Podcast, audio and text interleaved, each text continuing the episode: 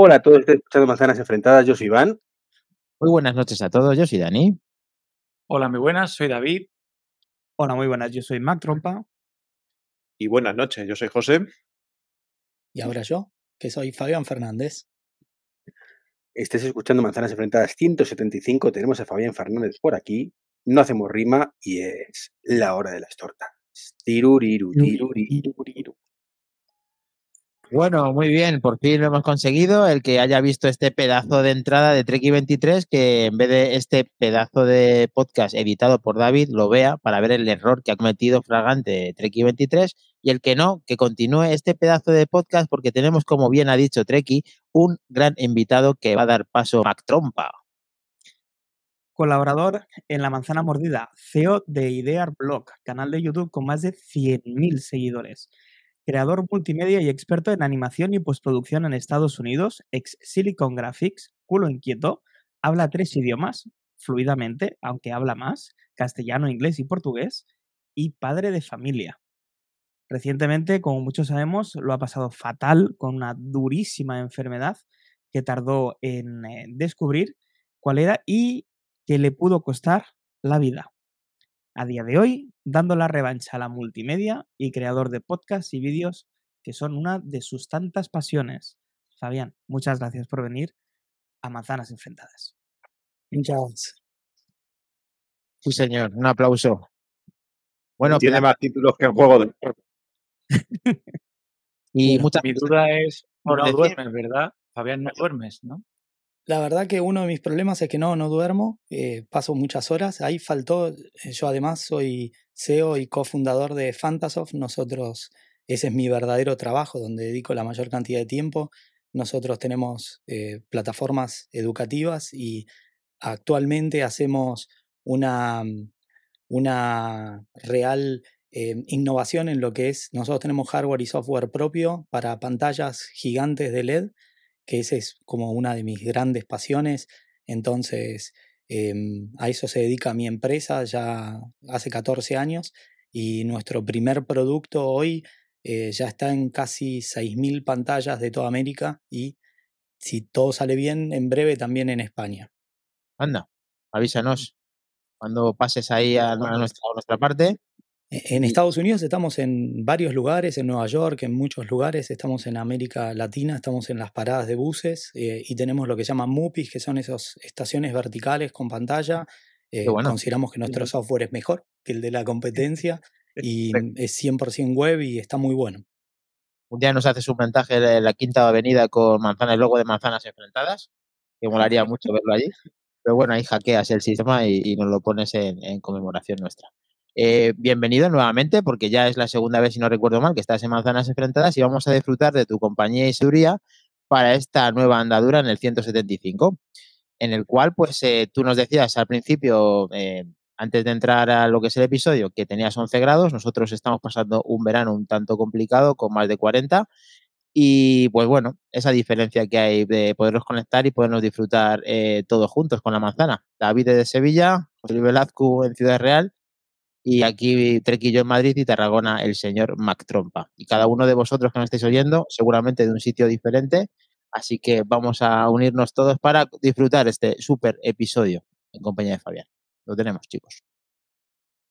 Mac Trompa. Sí, y calorcito va a venir porque se confirma que mediante el código de tvOS 17, eh, el procesador A17 de Apple se queda para los 15 Pro y el A16 que hemos disfrutado muchos de nosotros en la gama Pro de la serie 14, se quedará para la gama, vamos a llamar, normal, entre comillas. ¿Vale? Y es que, eh, pues bueno, como os decía, el código ha revelado referencias a cuatro modelos de iPhones inéditos hasta el día de hoy, proporcionando pistas de las opciones del chip para esos dispositivos. Los dispositivos que se mencionan son iPhone 15,4, 15,6, 16,1 y 16,2, y esto sugiere a esos iPhone 15 Pro y Pro Max que utilizarán la chip, el chip A17 en 3 nanómetros y la gama 15 y 15 Plus que emplearán el A16 que ya teníamos hasta ahora. Eh, bueno, ¿cómo lo veis? Otra vez bueno, Ya lo... ¿Mm? Bueno, dale, dale. dale. No, dale, sé que haciendo eh, Apple lo mismo que nos acostumbra a hacer en el último año y que parece ser que va a ser su hoja de ruta, ¿no, eh, José? Que, que vuelve a hacer los pasos de, de- A mí, a mí no me gusta, a mí no me gusta mucho esa hoja de ruta, ya lo hemos dicho mil veces, y también hicimos referencia a, al rumor, digamos, porque si esto ya la noticia medianamente confirmada y tal, pues ya lo dijimos que, que los de los iba a tener la diferenciación de los de los chips de los de los Pro, que iban a ser en 3 nanómetros y tal, porque estábamos ahí discutiendo si iban a llegar, si no iban a llegar y todo eso. Y, y al final parece ser que así va a ser. Pero a mí, a mí no me gusta. Yo que entré aquí eh, cuando me compré el primer iPhone ahí con todos con el mismo, con el mismo chip, eh, yo no puedo entender que con un precio tan, tan grande que tienen en tanto los normales como los Pro, que hagan esa diferenciación. Yo entiendo que algo se tienen que diferenciar y tal, porque si no, no serían Pro y no Pro, pero, pero por lo menos el chip manténmelo, que es que eh, lo que está, por ejemplo, comentábamos, por ejemplo, con cuando salió el, el, el 14 Plus y el y lo comparábamos siempre con el con el 13 Pro Max. Es que eh, prácticamente el 13 Pro Max le pega, le pega cuatro patas al, al, al 14 Plus. Entonces, pues yo no me gusta, lo entiendo como compañía y tal, porque que lo quieran hacer así, pero no me gusta. Bien, pues es lo más con... lógico del mundo, ¿no? Que sí, que lógico, lógico a nivel de empresa sí, pero yo no lo veo.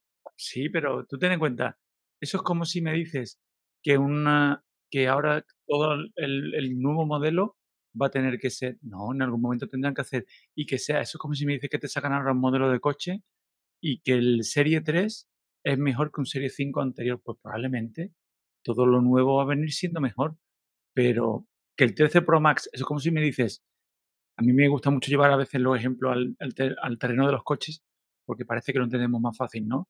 Es como si me dices que un M4, un BMW un M4 del año pasado, ¿cómo no va a ser mejor que un Serie 4 a pelo de este año? Pues claro que sí. Pero es que antes no, el año antes, pasado, antes- antes no era así, antes no era así. Tú cuando tenías, tú cuando tenías el teléfono, tú cuando tenías el teléfono pequeño de las, de la siguiente jornada, tú tenías un chip superior que el anterior más grande de la, del anterior año. Y ahora, y ahora a bueno, partir bueno, de, a partir del tenías 13, uno, tenías uno que el no, número no, se lo habían cambiado. no, no, no, no, yo me estoy hablando, yo me estoy hablando del 11, del 12 y todo eso.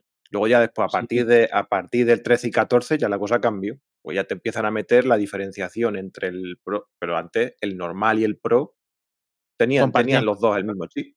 Claro, compartían procesador, aunque había muchas diferencias. Ahora Apple parece que quiere que haya muchas diferencias, Fabián. Cuando es blanco nos quejamos porque es blanco, cuando es negro nos quejamos porque es negro. No, que, a Cuando ver, se parecían tanto, decíamos, macho, sí que son iguales. Y ahora que no sí. lo hacen, no, Las, yo, yo no, yo las- no decía eso. No, el, procesa, el procesador, déjamelo, el nuevo, las, pero tú, las, tú sabes de alguien que se haya quejado porque el, porque el teléfono otra vez. no le, no le rinda por, por procesador. Otra, otra vez, otra vez. Que no es eso. Que sí, que con el 13 mini también puede hacer lo mismo que con el que también le rinde muy bien, igual que el 14 Pro, Lo que igual pasa que el es que 15. El eh, 12 tienen rinde que, muy bien.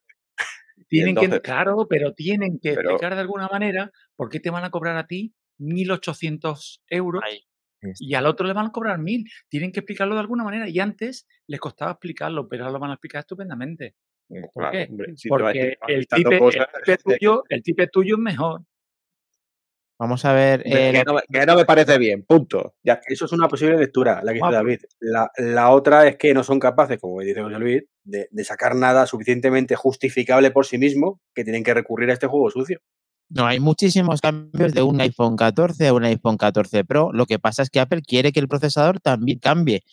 A ver la opinión de Fabián respecto a esta estrategia de Apple que ya nos sorprendió el año pasado, que ya no podíamos disfrutar del mismo procesador en el dispositivo nuevo de Apple con el diferente número, y Apple parece que está confirmando que lo va a volver a hacer. ¿Es una estrategia positiva, negativa? Eres un petardeo constante, Dani, otra vez, tío. Joder. Petardo, que eres un petardo. Bueno, me habéis oído. Me, Petardo. me salgo. Venga, va.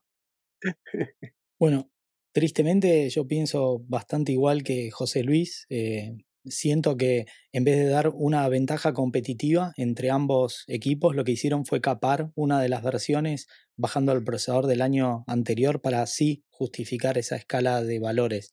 Desde el punto de vista fáctico, vayamos a los hechos, eh, muchas veces que uno no se queje no implica que hay un estándar que en jurisprudencia se llama derecho adquirido, que muchas veces la gente se acostumbra a una lógica y Apple lo que suele hacer es quitar esos eh, servicios, que es algo que a mí me parece que se comporta a veces como una actitud ligeramente mezquina que no es necesaria porque es una empresa que tiene ganancias trillonarias y sus productos son francamente brillantes. Entonces, cuando vos lo mirás desde el punto de vista de los hechos, una cuestión que para mí es una queja recurrente es cuando estás acostumbrado a adquirir algo, yo siempre digo el, el pancito o panecillo, como dicen, con cebollita arriba. Entonces agarra y dicen, este cuesta un euro, pero a partir de ahora este va a costar un euro cincuenta y el de un euro le sacamos la cebollita arriba. Pero antes costaba un euro y venía con la cebolla, pero ahora no, para justificar el de un euro cincuenta con la cebolla.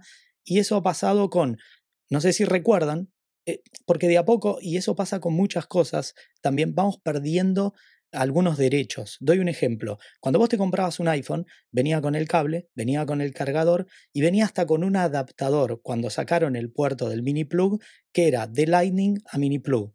Luego les pareció que no era necesario. Luego les pareció que tampoco era necesario el cargador. Y luego se redujo la caja por eso, lo cual, si bien también tiene un impacto en la huella de carbono, y es verdad que es un volumen menor para el traslado, pero también es verdad que eso reduce los costos de Apple para el envío del producto y no supuso un descuento en el producto o dos gamas.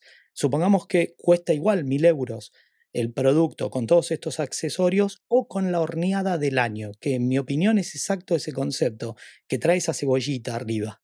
Entonces, ¿qué es el procesador que corresponde, la 17? Porque hay una cuestión importantísima.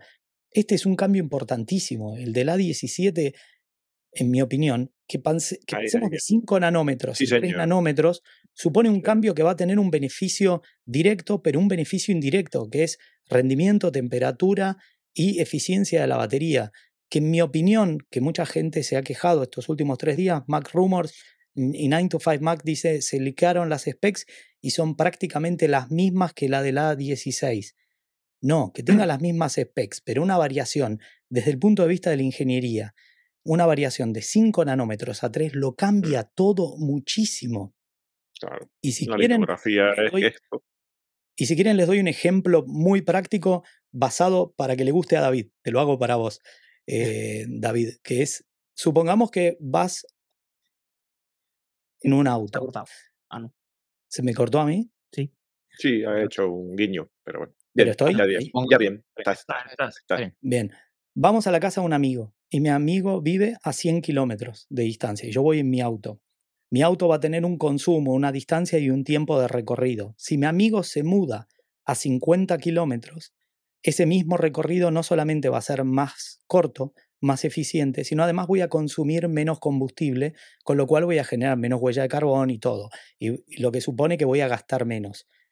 La densidad de los transistores, porque llega un momento, la tecnología M2 a M3, que pasaría lo mismo si bajamos de 7 a 5 nanómetros en los procesadores, en el mismo espacio ponemos más transistores. Al poner mayor cantidad en el mismo espacio y recorrer menor distancia, supone un cambio tecnológico increíble. O sea, estamos cada vez más cerca del límite tecnológico que nos presenta esta, esta versión. Y por lo que dicen, la serie 15 trae tres grandes variaciones tecnológicas. Esa, las baterías con celdas stack, que sería la primera vez que se usa en este tipo de teléfonos, con lo cual sí es probable que cambie el rendimiento. Y si me preguntás, en mi opinión, va a haber una brecha demasiado grande, injustamente grande en relación a otros años, entre el 15 y 15 Plus en relación al 15 Pro y 15 Pro Max. En mi opinión, demasiado injusta porque Apple lo que está decidiendo es, no voy a ser superador con respecto al 15 Pro y el 15 Pro Max, sino que lo que voy a hacer es voy a capar ese crecimiento potencial entre el 14, el 15 y el 15 Plus. Pero es debatible y es solo una opinión, ¿eh? No quiero que te Claro, es que, enfades. no, no, pero es que, es que, es que son dos palabras muy curiosas, porque capar, yo no lo entiendo igual. Es cuando dice, eh, utilizando tu mismo ejemplo, ¿no? Yo no creo que es que les que estén quitando la cebolla. Lo que pasa es que al nuevo le van a poner huevo frito. pero al tuyo no le van a quitar la cebolla. No le van a quitar, le van a dejar de poner. Ojo, que a mí me encantaría que todos tuviéramos lo mismo y que a mí me encantaría. Lo que pasa es que luego a ver quién paga mil euros y a ver quién paga 1800. Si es que es así.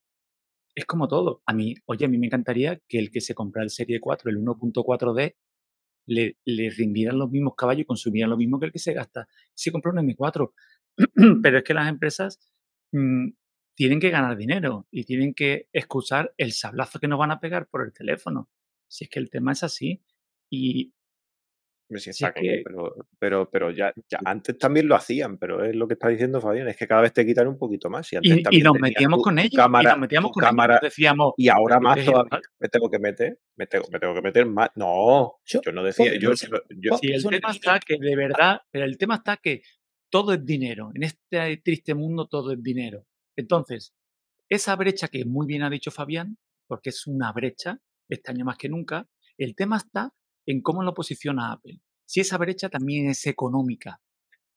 Si de verdad hay una buena diferencia entre un 14 y un 14 Pro, no solo a nivel hardware, sino también de pasta, eso sí estaría bien. pero puedo hacer una, Sí, una claro. Sí, sí, sí. cortita, Claro, muy cortita. Eh, te, te doy un punto de vista. Si tenemos el mismo procesador, la misma cámara y la misma tecnología, ¿por qué no puedo hacer las mismas grabaciones? Llámese entre la versión, porque analiza esto, seguí esta línea de razonamiento. Estamos de acuerdo ambos que tenemos el mismo procesador y exactamente las mismas specs, al menos alcanzadas en la mínima, con tu ejemplo del auto, entre el 14 y 14 Plus en relación al 13 Pro y 13 Pro Max, ¿verdad? Si bien el 13 Pro y el 13 Pro Max tienen una lente más y tienen alguna característica más de cámara. Sin embargo, en el 14 y 14 Plus puedo hacer cine en 4K y en el 13 Pro y el 13 Pro Max está capado, abiertamente capado porque tiene el mismo procesador. Por lo Pero tanto, memoria. Tiene menos memoria. pero si el postprocesamiento es después o no intentaste nunca sacar el video que tiene modo cine, te dice procesando, lo hace por render. La simulación es en baja que hace en tu teléfono. La- por sí ejemplo, capaz. por ejemplo, o Eso por ejemplo, otro, o, sí mira, o esto- otro, otro caso, otro caso de capar. ¿Por qué el Pro y el Pro Max eh, pueden grabar eh, que tienen eh, capacidad de almacenamiento de 256 gigas en adelante, pueden grabar en ProRes a 4K y sin embargo el de 128 no. Porque la NAND es más lenta. Utilizan doble línea de grabación y no les da pero, la, la tasa del ProRes. Ese sí es una limitación que en mi opinión también habla mezquinamente porque los entry level de los MacBook también tienen un NAND flash, un almacenamiento más lento y menos optimizado que nosotros siempre lo criticamos y ha salido en varios lugares que, por ejemplo, te compras la Mac Mini de 256, no tiene la misma tasa de transferencia, lo que se llama throughput, en la compresión de los datos para la transferencia que la de 512, Sí, sí. porque utiliza una tecnología diferente de pairing de transferencia. Eh, sí, escapar. Eh, Ahí ¿Tenés lo razón? sabe. Sí. claro, Para es que, es que leer. De, de- de Eh, todas maneras, perdón, si me permitís, quiero, quiero dar un punto de vista. Voy a hacer de abogado del diablo, que se dice. Comercialmente a Apple esto le va a ir de maravilla. Es decir, ha conseguido, como muy bien decía Josete, estar o crear esa brecha. Como decía David, eh, ahora le va a ser más fácil, comercialmente, insisto, que no estoy de acuerdo, hago de abogado del diablo, eh, explicar por qué uno vale más que el otro, va a enfadar a gente como a José Luis, como a mí, como seguramente a Fabián y seguramente a todos los que estemos en el podcast que entendemos de este tema, pero lo que ha dicho David, no he oído a nadie y vendo muchos iPhones al cabo del día quejarse porque el procesador, ah, este lleva el A15, sí, bueno, de segunda generación es un poco más rápido. Ya, y el otro lleva la, sí, ¿y qué diferencia hay? Bueno, es más rápido. Ya entiendo. Eh, me pongo este que vale 400 Espérate, un- perdóname, discúlpame que te interrumpa. Por ponerle, mm, dame trocitos de pan para que yo te siga. ¿Tu enfado cuál es? No, no, Tú pu- eres comprador. Dime dos ejemplos. Dice, yo me enfadaré, pero dime dos ejemplos. Primero, ponte como los programas estos americanos, los de debate. Primero ponte en una parte y luego en la otra. Tú eres comprador de un 14 a secas. ¿Por qué te enfadas? Y dime, y luego eres comprador de un 14 Pro y dime por qué te enfadas. no, Pepe, sí, sí, Por la yo he brecha. dicho que hago, que, que hago del abogado del diablo, yo, yo no estoy de Dice, acuerdo. pero cuando salgan nos vamos a enfadar. Pero tú eres un 14 a secas y dime por qué te enfadas, o si eres un comprador de un 14 Pro, por qué te enfadas. Y dime si no te enfadarías más si fueras de un 14 Pro y ves que alguien por, con 500 euros menos tiene un teléfono muy parecido. O que entren de nuevo en lo que Apple siempre te hace, el de un poquito más, un poquito más y te metes un poquito más y te metes en... Fabián, parece que quiere contestar a las preguntas. Yo me hago, sigo el abogado del diablo y te digo dos enfados. Uno, a mí me parece que es una buena brecha entre un Pro y entre una serie estándar o un entry level y un Pro, las lentes, que tiene una lente más, un sensor más grande y una variación en la capacidad de, esa, de ese registro, porque el 90% de la gente lo que más nota es la cámara. En contrapartida, sí me enfada tener el mismo procesador y no tener el modo acción, porque la estabilización que está dada por preprocesamiento en relación al GPS estaba disponible desde el 12. O sea, técnicamente Apple podría dar compatibilidad trasera, se llama backwards compatibility, lo que hace es compatibilidad para atrás cuando saca una función como el estabilizado del modo acción. El estabilizado utiliza parte del raster, que en el caso del 14 Pro sería, bueno, 48 megapíxeles, sí, es un raster más importante, va a ser una mejor estabilización. Y es así, me parece, muy honesta, una diferencia de brecha que no me enfadaría. Claro, tiene un sensor más grande, va a estabilizar mejor, pero la función de estabilización del modo acción, que en el caso del Pro Max sería Full HD, eh, perdón, sería 2.7K, en la versión estándar del 13 que podrían hacer es apenas 1080, ¿me comprendes? Y nadie puede enojarse.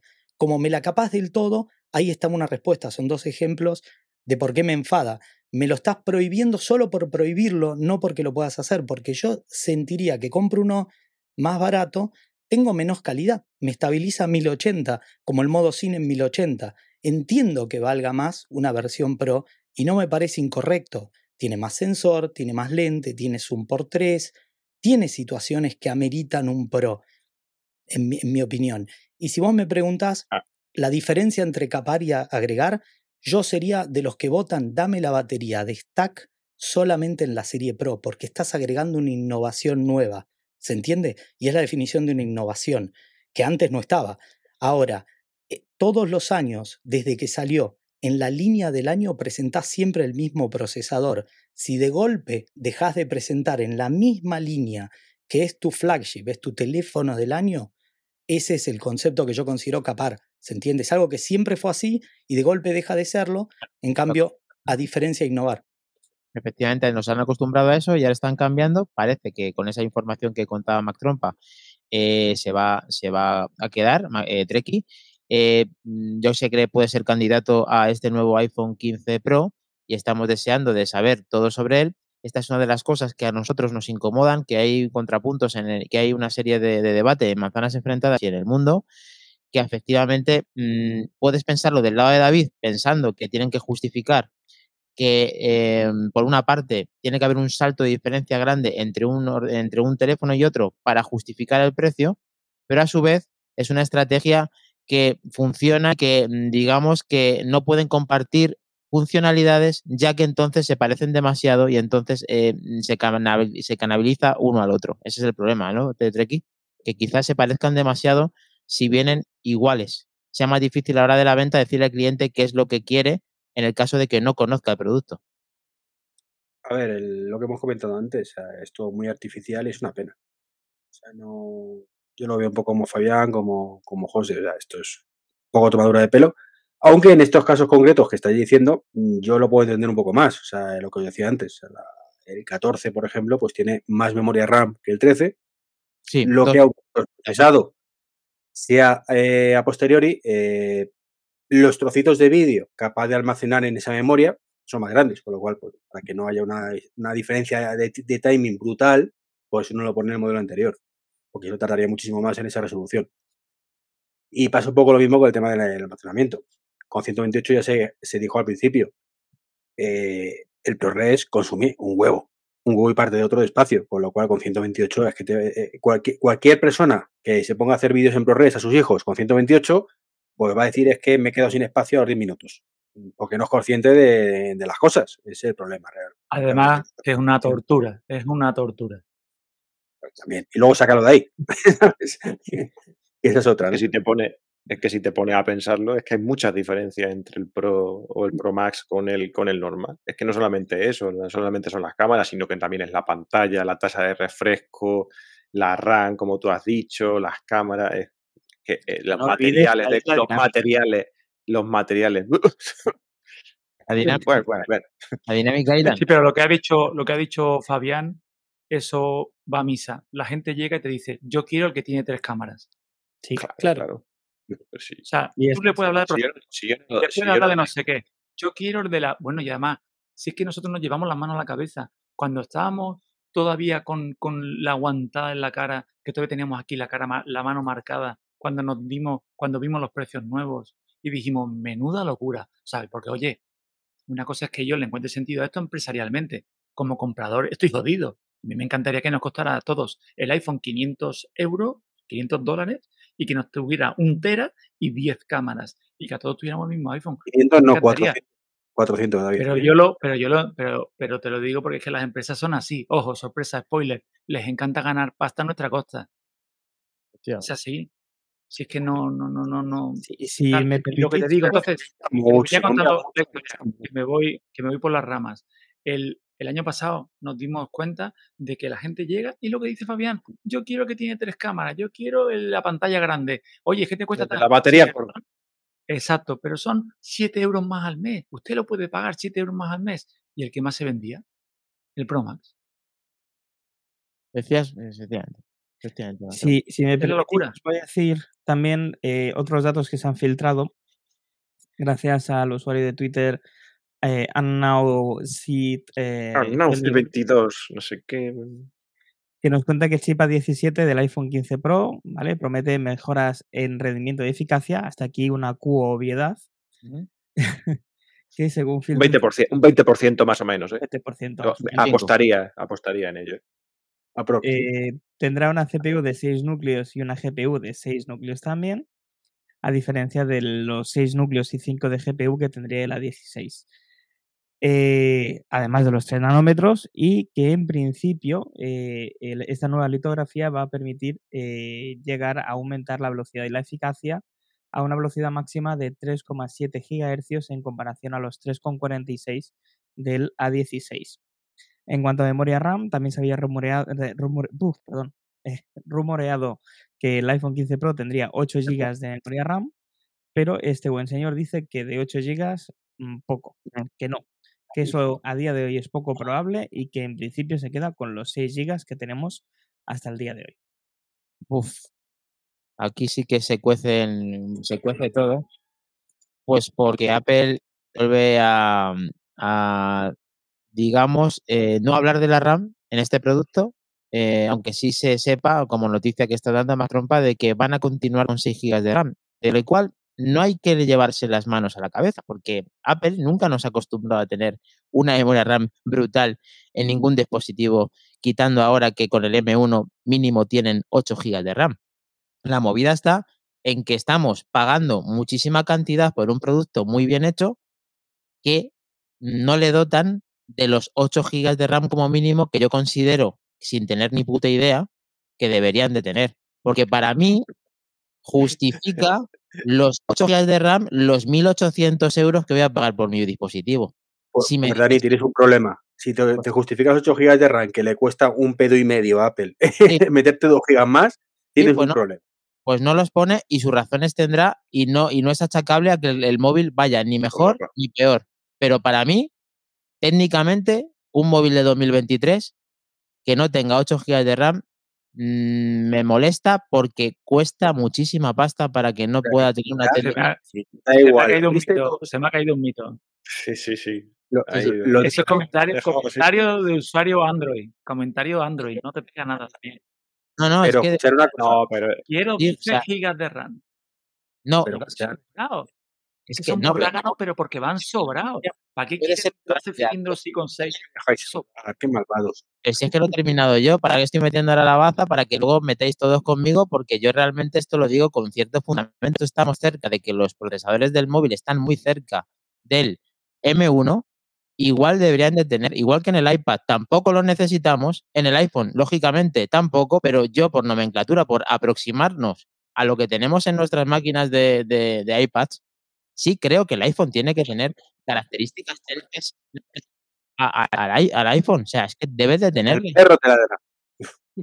Porque para mí justifica, eh, ya te digo, 2 GB más de RAM se pone en el 2023, entrando una diferencia que en el futuro esos 2 GB de RAM le van a pesar para que luego las actualizaciones, y lo sabéis todos, que cuando el iPhone 6S tuvo sus primeros 2 GB de RAM, aguantó como un campeón hasta el final. Apple estas cosas las hace como estrategia para luego, a partir entre el sexto y el séptimo año, cuestionarse si actualiza el quiero es que haya más diferencia de memoria RAM entre el primero y el último. Lo que no quiero es que me lo sigan continuando porque yo siempre me compro el último iPhone y quiero que tenga una diferencia del anterior. Y esto para mí que eh, me, me toca las narices por un, por un motivo, porque los usuarios de Android dicen, aunque, eh, aunque realmente no es justificable en ningún caso, que el iPhone tiene la misma memoria que un producto de Android eh, que valga 200 euros.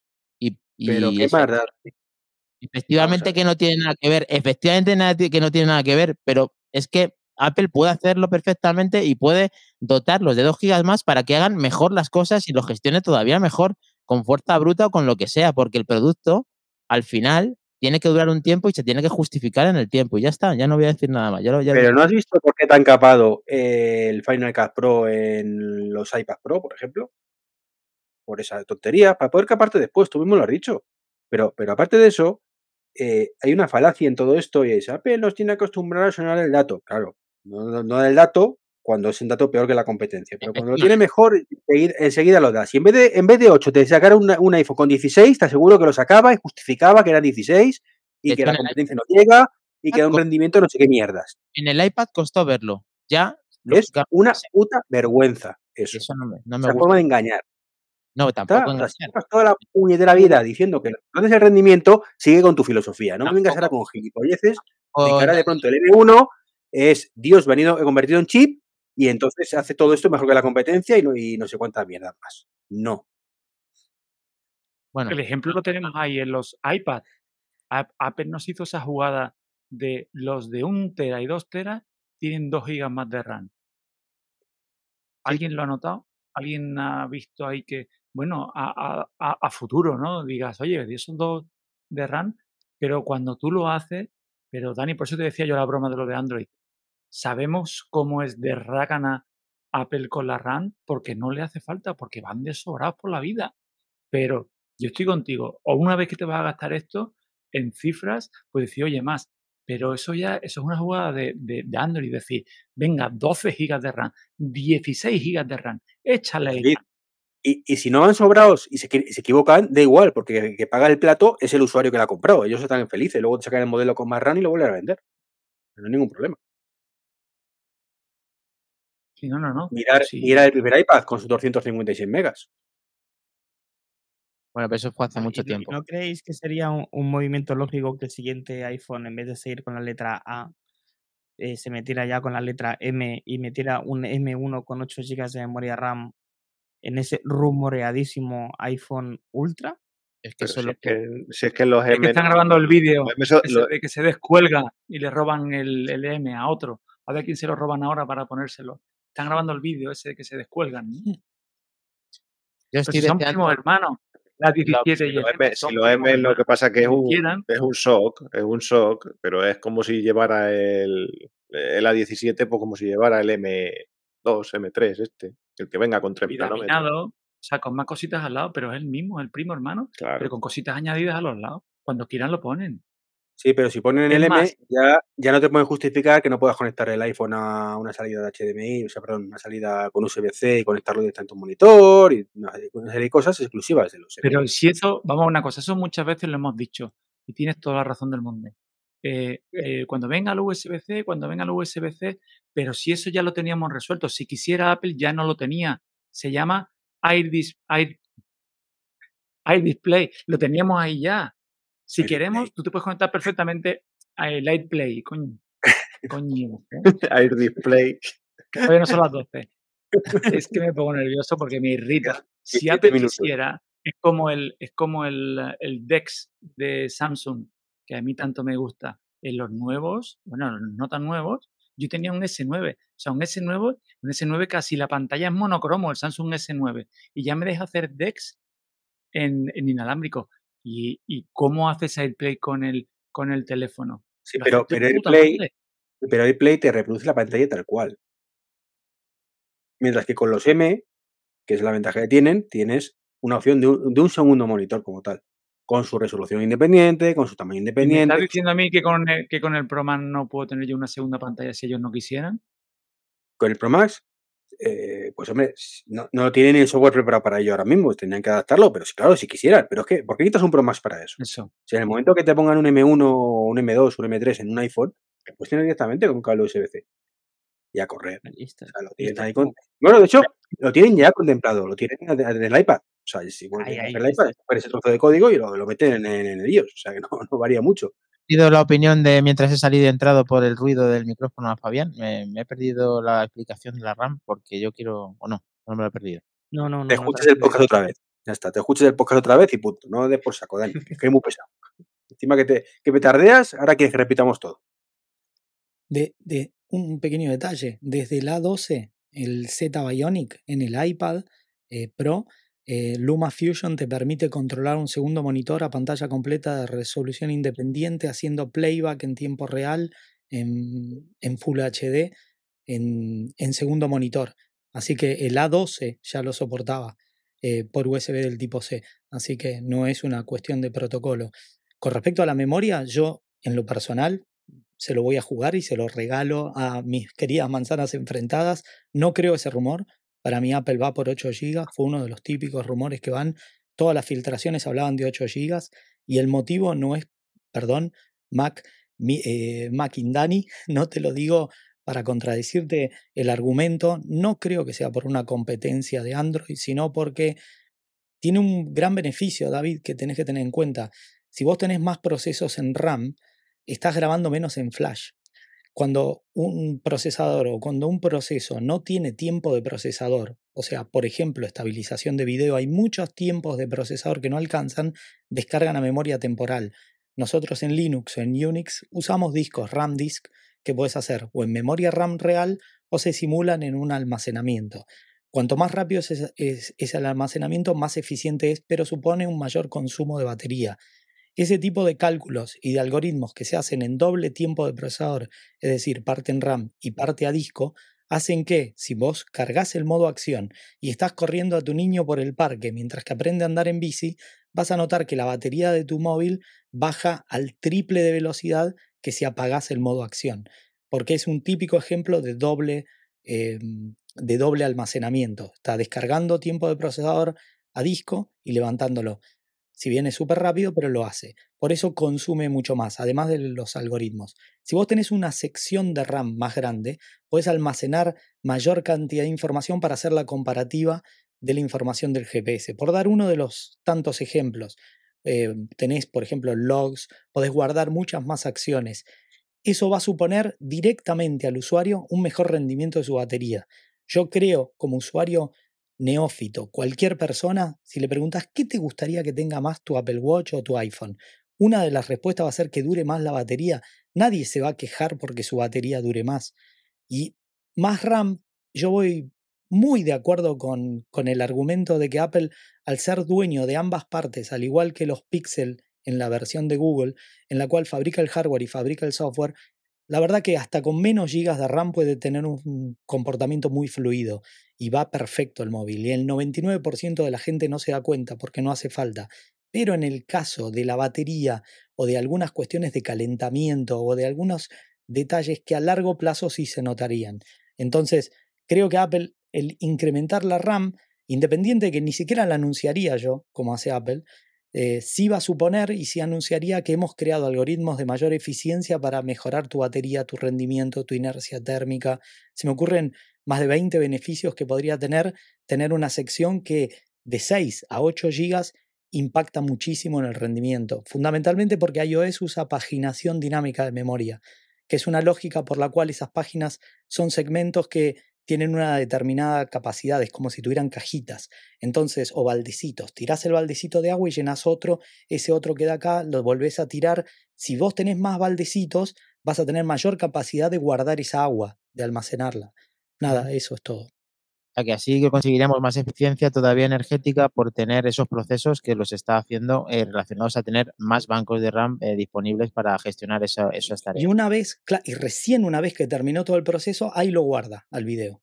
Entonces, claro, utilizó más tiempo para esos algoritmos de estabilización. Pues sí, de una manera o de otra no era totalmente por la competencia, por decir que el iPhone tiene la misma RAM, que lógicamente no es la misma, porque al final entre lecturas y escrituras y tipos de memoria, calidades y software, sobre todo, que hace el hardware y software, eh, lógicamente nosotros no notamos nada, pero yo como usuario me veo la necesidad, y ya que tengo esta manera de abierta de poder contarlo, de que me encantaría que subiera la memoria RAM, independientemente de que eh, Apple se tiene que apañar eh, de que esa nueva, igual que nos hemos quejado de que no tenga el mismo procesador que el año anterior, ¿por qué tenemos que tener la misma RAM que el año anterior? Si esa RAM se puede utilizar para muchas de las cosas que acaba de decir Fabián, con mucho mejor eh, explicación, lógicamente.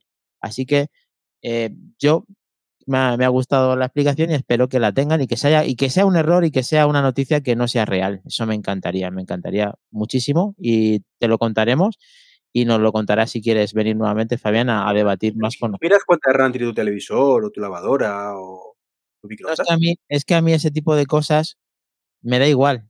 Lo que me Por gusta es mi teléfono. No, Ya, pero es que, pero- es que Y el me- microondas te gusta que funcione, ¿no? Pues no, no, pero el que, lo que yo quiero, o sea, me- lo como que, mira, mira, mira, mira, no me toques el Es teléfono. que yo creo, es que yo creo que Dani no graba vídeo 4K, 60 fotograma con la. Me da igual. Con la lavadora. Con la lavadora. Igual, igual Treki, ju- justo Treki en el televisor para mí se nota. Son Sí. los televisores que corren Android.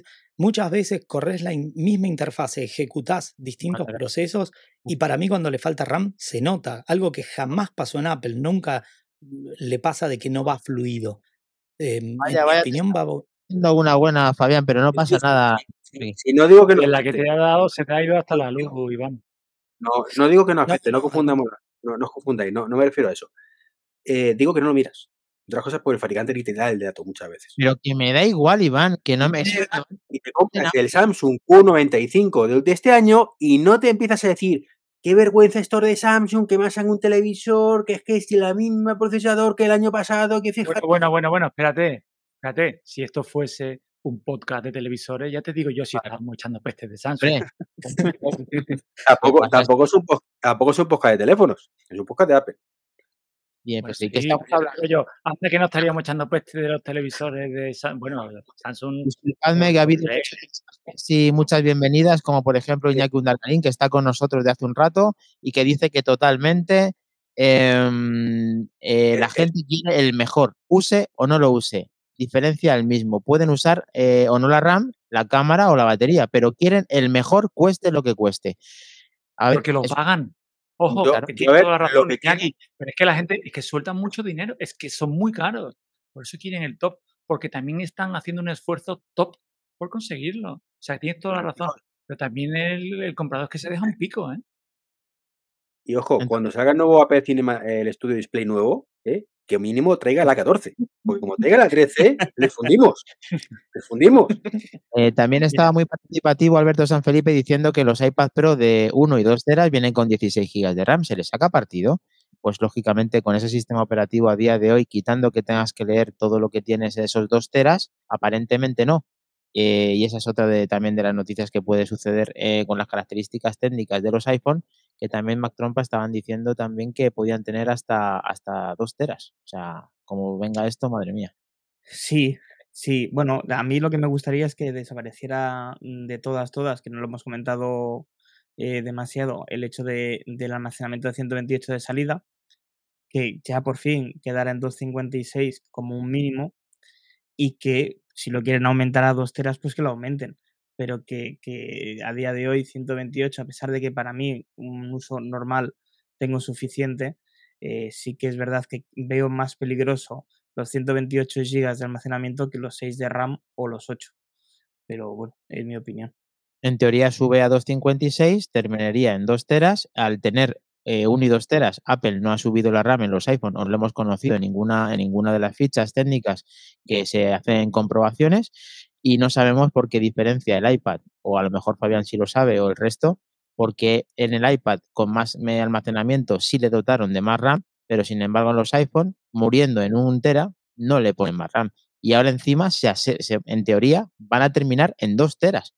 Entonces, bueno, quién sabe si al final eh, eh, Fabián tiene razón y es un error en el cual yo estaría encantado de que lo fuera. Sí, es posible. Con respecto a lo que decían antes de los dos teras en, la, en el iPad, em, actualmente, incluso con iOS 17, desde el punto de vista de development, si te fijas las specs de lo que te permite la API de desarrolladores, no puedes utilizar la totalidad de la RAM. Por lo tanto, es abiertamente hoy un desperdicio esta RAM, pero lo que habían dicho también es cierto, tienen la producción ya montada de los procesadores y alguna determinada escalada eh, supone más memoria RAM que la supera desde el punto de vista en los requerimientos que permite iPadOS. Muy buena explicación, de verdad, no recordaba ese dato. Viene a colación que saque esto que he visto antes de venir eh, al programa, de camino aquí a, grabar con vosotros, de que el gran Pedro Aznar, que espero que en breve pueda estar también con nosotros, aquí siempre con, los mejores, ya sabéis. Eh, eh, eh, Steve Juan, ¿cómo se escribe, cómo se, cómo se lee esto?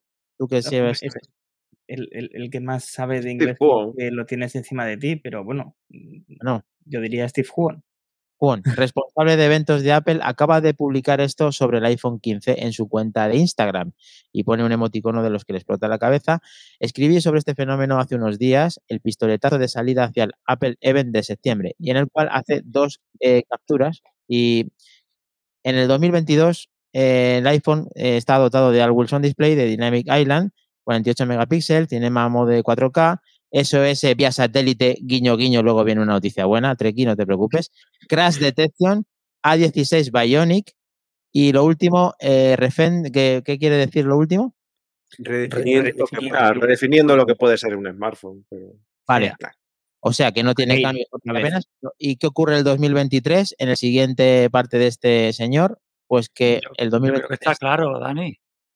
La novedad del 2023 está claro. Nuevos emojis. Sale un emoji eh, rompiéndole la cabeza. Me encanta ver esas cosas, que vamos a tener nuevos emojis. Entonces vamos de cabeza.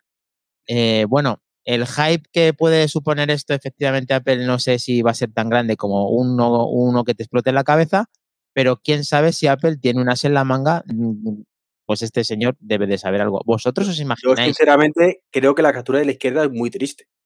Si lo analizamos ahora, decimos always on the plane, que venga, vale, ah, isla dinámica, ya hemos hecho un mero hablando de eso, o vale, 48 megapíxeles me la pela, modo cinematográfico que nadie usa. Se la pela o sea, 48 megapíxeles, va, me la pela, va, 96, pues el doble, me la pela. Selección de accidentes, pues vale, y A16 Bionic, tal. Conclusión, cuando C Pro funciona muy bien. No tienes, eh, bueno, mal que va a estar Fabián dándote otro correctivo muy grande porque esto es una lista bastante interesante de cambios que no tienen otros teléfonos independientemente de la RAM, que al final son sellos diferenciadores de, sí, sí, sabes, que hace mejores fotos el 13 Pro que el 14 Pro, tío. Eso lo dirás tú. Vamos. Eso lo dirás tú que tienes un 12 Pro, efectivamente, claro. El hombre con más criterio del mundo acaba de hablar. Pero bueno, All Wilson Display. A ver, perdona, Fabián, te dejo. No, estoy con Treki, ¿eh? Estoy bastante con Treki, ¿eh? Te juro que te Gracias, va a Fabián. Esto ya no te dejo. Perdón, ya no te dejo. Perdón, perdón. Corta, Dani, corta, corta. Sigan ustedes, sigan ustedes, yo me callo. Por favor, por favor, Fabián, por favor, Fabián, que luego el año es muy largo. Antes de darle razón a Iván, pregúntanoslo por, por favor. Es que no Piénsate. Perdón. Perdón, eh, a ver, el que se nos viene arriba, se nos viene arriba. No, pero te voy a decir algo. Para la mayoría de la gente, el 13 Pro le termina sacando mejores fotos porque la gente no entiende muchas veces que un sensor más grande también tiene, es como Spider-Man, un gran poder viene con una gran responsabilidad. Hay una distancia diferente de enfoque, hay una sensibilidad diferente, mayor cantidad de megapíxeles tienen distintos análisis y suele pasar, yo no vendí mi 13 Pro Max, me lo quedé y muchas veces lo utilizo como segunda cámara y termino mirando el video y luce muy bien. Con respecto al Always On, eh, es algo que tienen muchas marcas, y lo pudieron hacer gracias a que están usando un panel que le fabrica Samsung que tiene una tasa de refresco de un 1 Hz, de una tasa de un, de un hercio que le permite que tenga muy bajo consumo y que pueda trabajar. Si me preguntás, creo que lo hizo más atractivo que el resto porque dejó el fondo y porque hizo algunos detalles y los widgets han sido una gran ventaja. La isla dinámica, no tengo yo en lo personal nada positivo para decir eh, como usuario. Los 48 megapíxeles y el modo Pro RAW, el modo Pro RAW ya lo teníamos, o sea, no sé por qué lo puso ahí como un agregado, pero bueno, lo, lo banco mucho a Steve Juan. Está dentro del, del 48 megapíxeles Pro RAW, como que usa los 48 Pro RAW a 48 megapíxeles, claro. No tenías antes 48, pues no podías tener Pro RAW a 48. Claro, eh, eh, di- di- digo que, o sea, eh, es- una condición sine qua non, o sea, uno sin el otro no, no, no funcionaría, pero igual, El, salva- ¿eh? el salvavidas del, del satélite, eh, totalmente diferencial y un 6, un, vamos, to- Estoy totalmente de acuerdo que es una gran función. Ahora seguramente eh, Mac Trompa va a contar algo de, de- de una noticia con respecto al, al- al SOS, pero la realidad es que el otro día vi, se hicieron 175 llamadas en Canadá con SOS.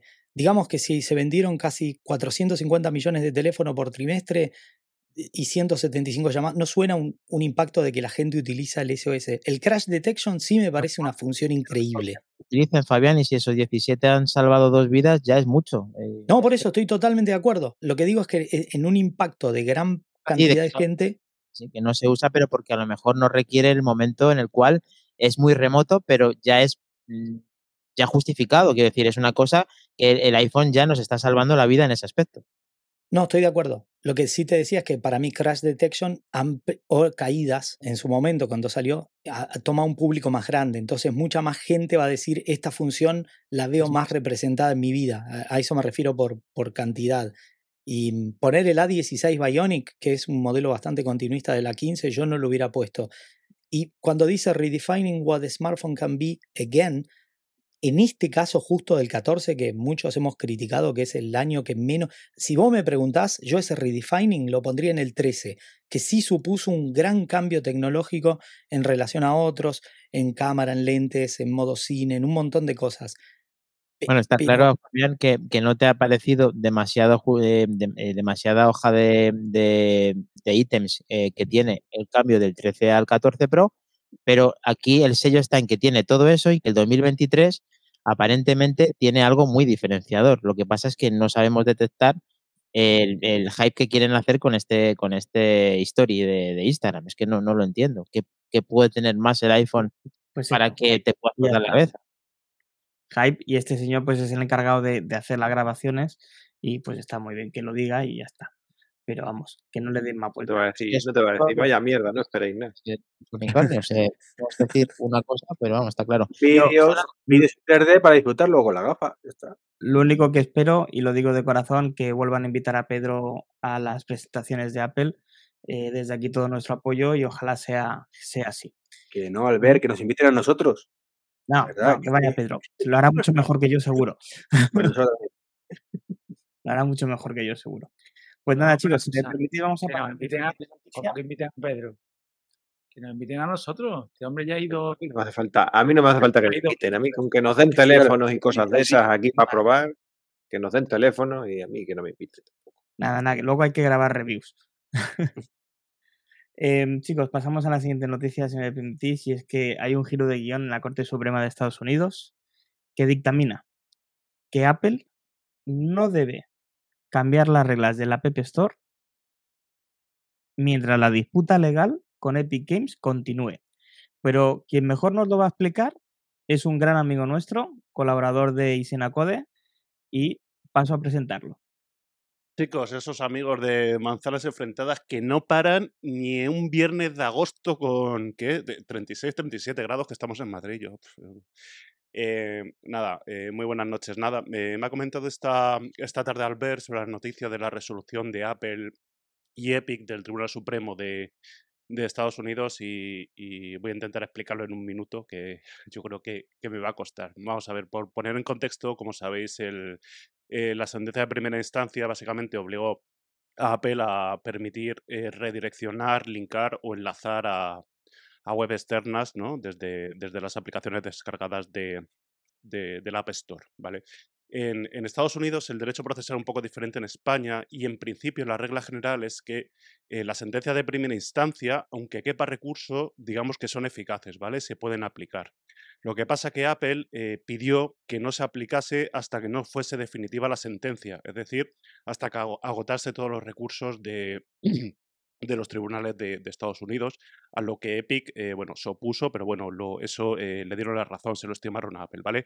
Sabéis que en la segunda instancia se volvió a confirmar la sentencia de, primera instancia, y ahora, ¿qué ha pasado? Pues lo que ha pasado es que Apple ha manifestado que va a recurrir al Tribunal Supremo, también lo hará, lo hará Epic seguramente, y lo que ha dicho Epic es, eh, lo que ha pedido al Tribunal Supremo es, oye, por mucho que quepa un recurso de casación, un recurso ante el Tribunal Supremo, necesito que la sentencia tenga eficacia ya, o sea, esa sentencia de primera instancia que se cumpla independientemente de que quepa un, recurso del Tribunal Supremo.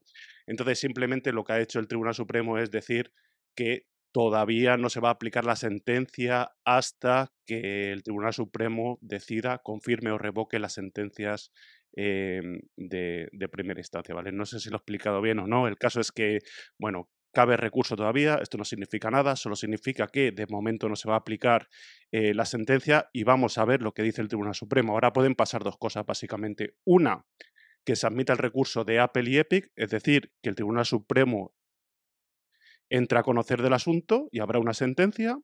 O dos, que ni siquiera admita a trámite el Tribunal Supremo los recursos de, Epic y de Apple, ¿vale? En cuyo caso, pues ya sería inmediatamente firme la sentencia y tendría que Apple permitir ese redireccionamiento, ¿vale? A, web externas. Eh, nada, chicos, que lo pasen muy bien esta noche y, a ver si nos vemos en los bares, tíos, que hace mucho que no nos vemos. chao, chao. Un abrazo a todos. Muchas gracias, Pedro. Un abrazo, Pedro. explicado, Pedro. Estupendamente. Ha habido un momento que me ha recordado a la parte contratante de la primera parte, es la parte contratante de la primera. Pero, a mí también. Hasta yo me, hasta yo me he enterado. Yo me he enterado también un poquito también, muy poco. Me faltan dos gigas de RAM, pero casi casi lo entiendo. Eh, bueno. Sobre todo, quería decir una cosa antes, eh, más que nada para que, eh, sobre todo, David se quede tranquilo. la jueza del Tribunal Supremo de Estados Unidos se llama Elena Kagan ¿Vale? Lo digo no, porque tú no, no me eches en candela, no me provoques, no me provoques. ¿Vale? Y básicamente. Como yo ni pues, me entero. Y... Como bien ha explicado Pedro, pues que, que, bueno, que no le da la razón a Epic y que de momento Apple no debe, si quiere, cambiar las condiciones de la App Store todavía. Tiene 90 días para poder presentar cargos y, y demás, así que ya lo veremos, en menos de 90 días aproximadamente tendremos una nueva resolución de este caso que nace en 2020, ¿vale? Y que todos recordamos aquella batalla de eh, Epic contra Apple y Apple quitando los videojuegos de Epic como Fortnite de la Web Store, ocasionando graves pérdidas también para Apple, pero sobre todo para Epic de, eh, de jugadores de su, de su videojuego estrella y de grandes pérdidas monetarias por culpa de esta acción que Epic eh, decidió hacer de manera unilateral, que fue permitir eh, durante unos breves instantes eh, una pasarela de pago externa a la App Store, cosa totalmente prohibida dentro de las reglas de, de la tienda de Apple. Ahí nada.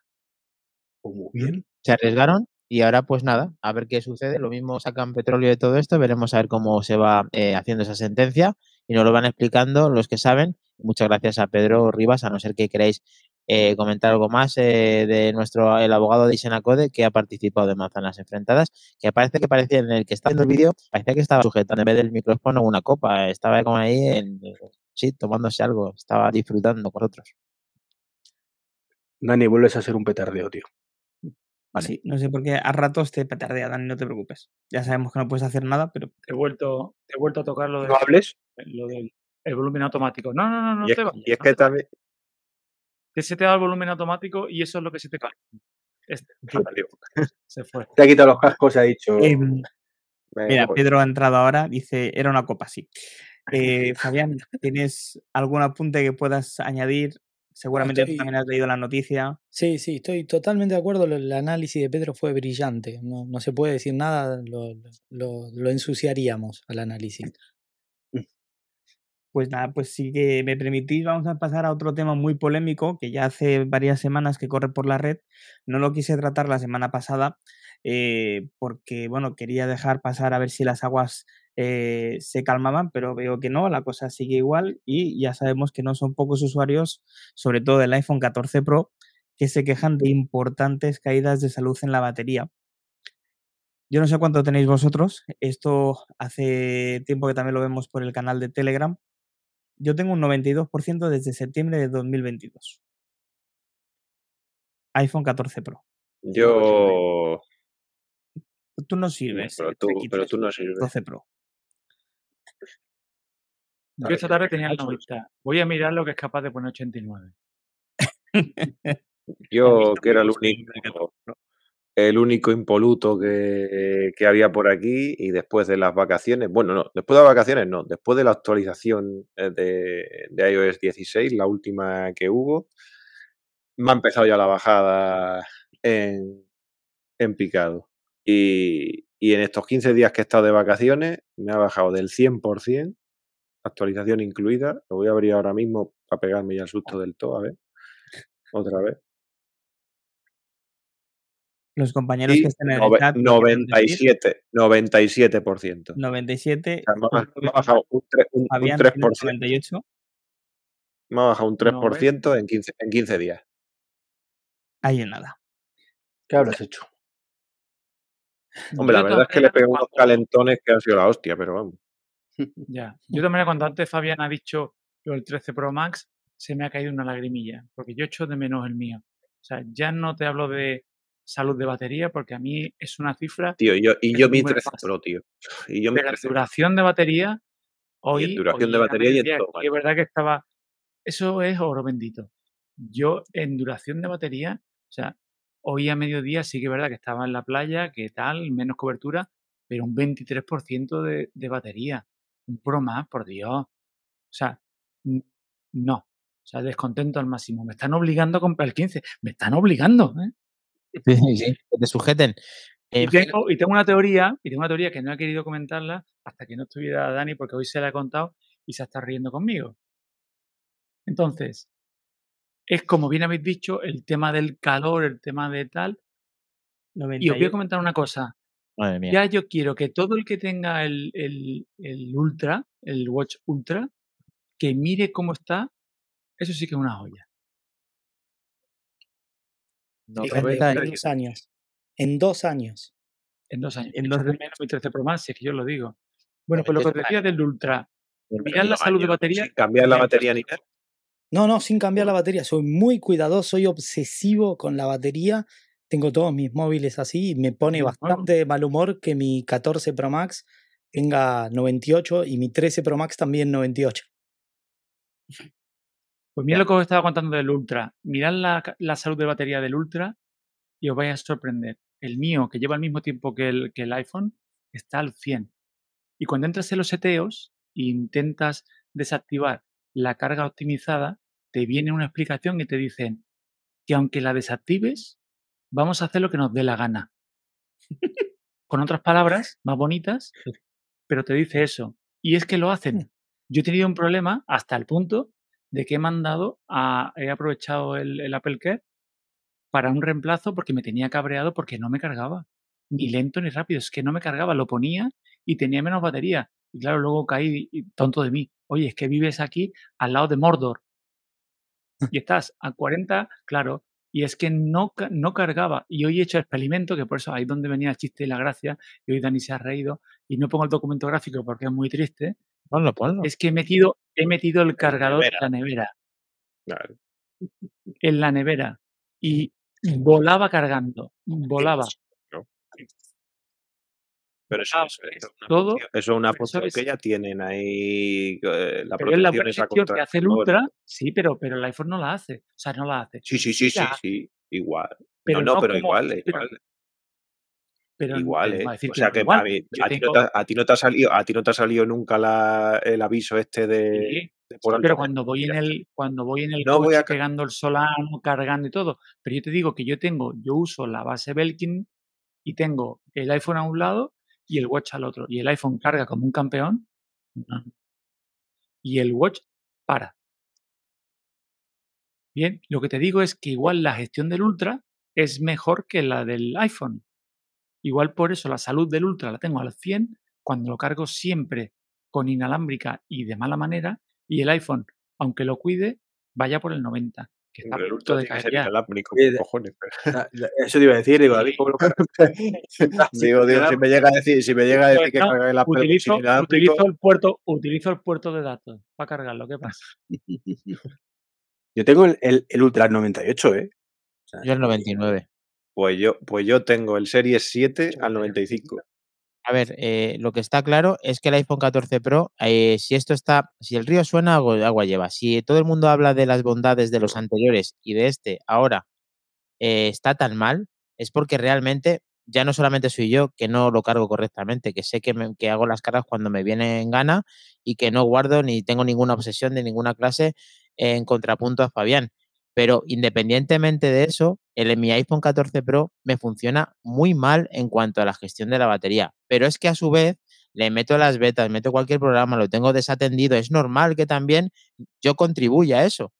Pero noto que mi, que mi iPhone se calienta muy, muy, gran, muy fuerte. O sea, que se pone unas temperaturas, no me da el aviso, pero sí me ha llegado a decir, espere a que se enfríe para que se empiece a cargar el iPhone. Y, y son cosas que no sé, no sé qué ocurre últimamente en Apple. que tú no tienes CarPlay inalámbrico, ni CarPlay. No, no tengo CarPlay inalámbrico porque tengo más safe y cargo No, no, me refiero que, que usas CarPlay, si usas CarPlay inalámbrico ni te cuento cómo se pone eso, se pone hirviendo. Entonces, para mí, a día de hoy, un sello diferenciador que también podría ser el iPhone, como lo tienen otros productos de competencia, sería de que pudieran corregir ese tipo de calentamientos en los iPhone, porque hay veces que cuando te lo aproximas a la cara o lo coges con la mano, no llega a quemar, pero prácticamente está quemando. O sea, es casi, casi quemar. Entonces, yo no entiendo cómo un producto de tanta calidad puede llegar a no tener una eficiencia o un control en el cual corrigiera que se calentase de esa forma. No sé si Apple está pensando en alguna refrigeración externa, como otros eh, fabricantes hacen con refrigeración líquida cuando no lo ha hecho nunca, si este procesador nuevo va a solventar este problema o si realmente las baterías que han puesto en los iPhone 14 Pro son deficientes para que tengan este tipo de desgaste. No sé Pero por es que qué. no solo, es que no solamente es eso lo que, lo que influye y tal, que eso ayuda a, a refrigerar, pero mm, una de las cosas que más, eh, que más genera este calor es, por ejemplo, un software mal creado. Por ejemplo, aplicaciones que tengas colgadas, software mal creado, el sistema operativo incompleto y muchas veces que, nos meten aquí con, con betas y con, y con, y con estables también, y, y todo eso, y eso muchas veces se, queda, se quedan procesos ahí pillados en segundo plano que en el iPhone no puedes ver por ningún lado y, y te generan eso un calor de la leche, que luego después, y, no- y los iPhones no son malos teléfonos disipando, ¿eh? pero yo por ejemplo me acuerdo de mi época en, en Android, cuando le metía custom ROMs, que incluso yo las hacía, o le metía kernel eh, de overclocking para que fuera más rápido, y, y- el teléfono volaba, pero ardía eso, pero vamos, como, como, como Pero es vamos. que en teoría, José, eso no puedes hacerlo. Es decir, tú en el iPhone no puedes dejar procesos en segundo plano, por mucho que quieras. Te lo que Se- cierra el sistema, creo que 20, en Eso, 20 eso- segundos. eso es lo que, eso, eso es lo que tú crees, eso es lo que tú crees, pero tú no sabes lo que está haciendo el Eso sistema es. por detrás. Que le Eh, pregunten a Spark. Eso es, que le pregunten a Spark, por Eh, ejemplo. Tú puedes dejar ciertos servicios activados en segundo plano, pero la, la aplicación está en ese momento bloqueada completamente. Que no, que no. Que, es que se quedan, que se quedan procesos, que es que se quedan procesos por ahí pillados en segundo plano y ya está. Si es que te lo está comentando David. David y yo tenemos una pelea por privado ahí con, con los gestores de correo porque nuestra aplicación de cabecera, que era Spark, que usada por, por mucho tiempo, no sé qué coño hacía, pero por las noches se, yo, yo pienso que era por la, sincronización, por la sincronización de iCloud. De, no, la de iCloud no, la que tiene, la que tiene ya interna. Se quedaba pillado y hora a hora era la hora entera de un proceso en segundo plano. Pum, pum, pum, Toda pum, la noche, pum. además. Toda la noche, toda la noche.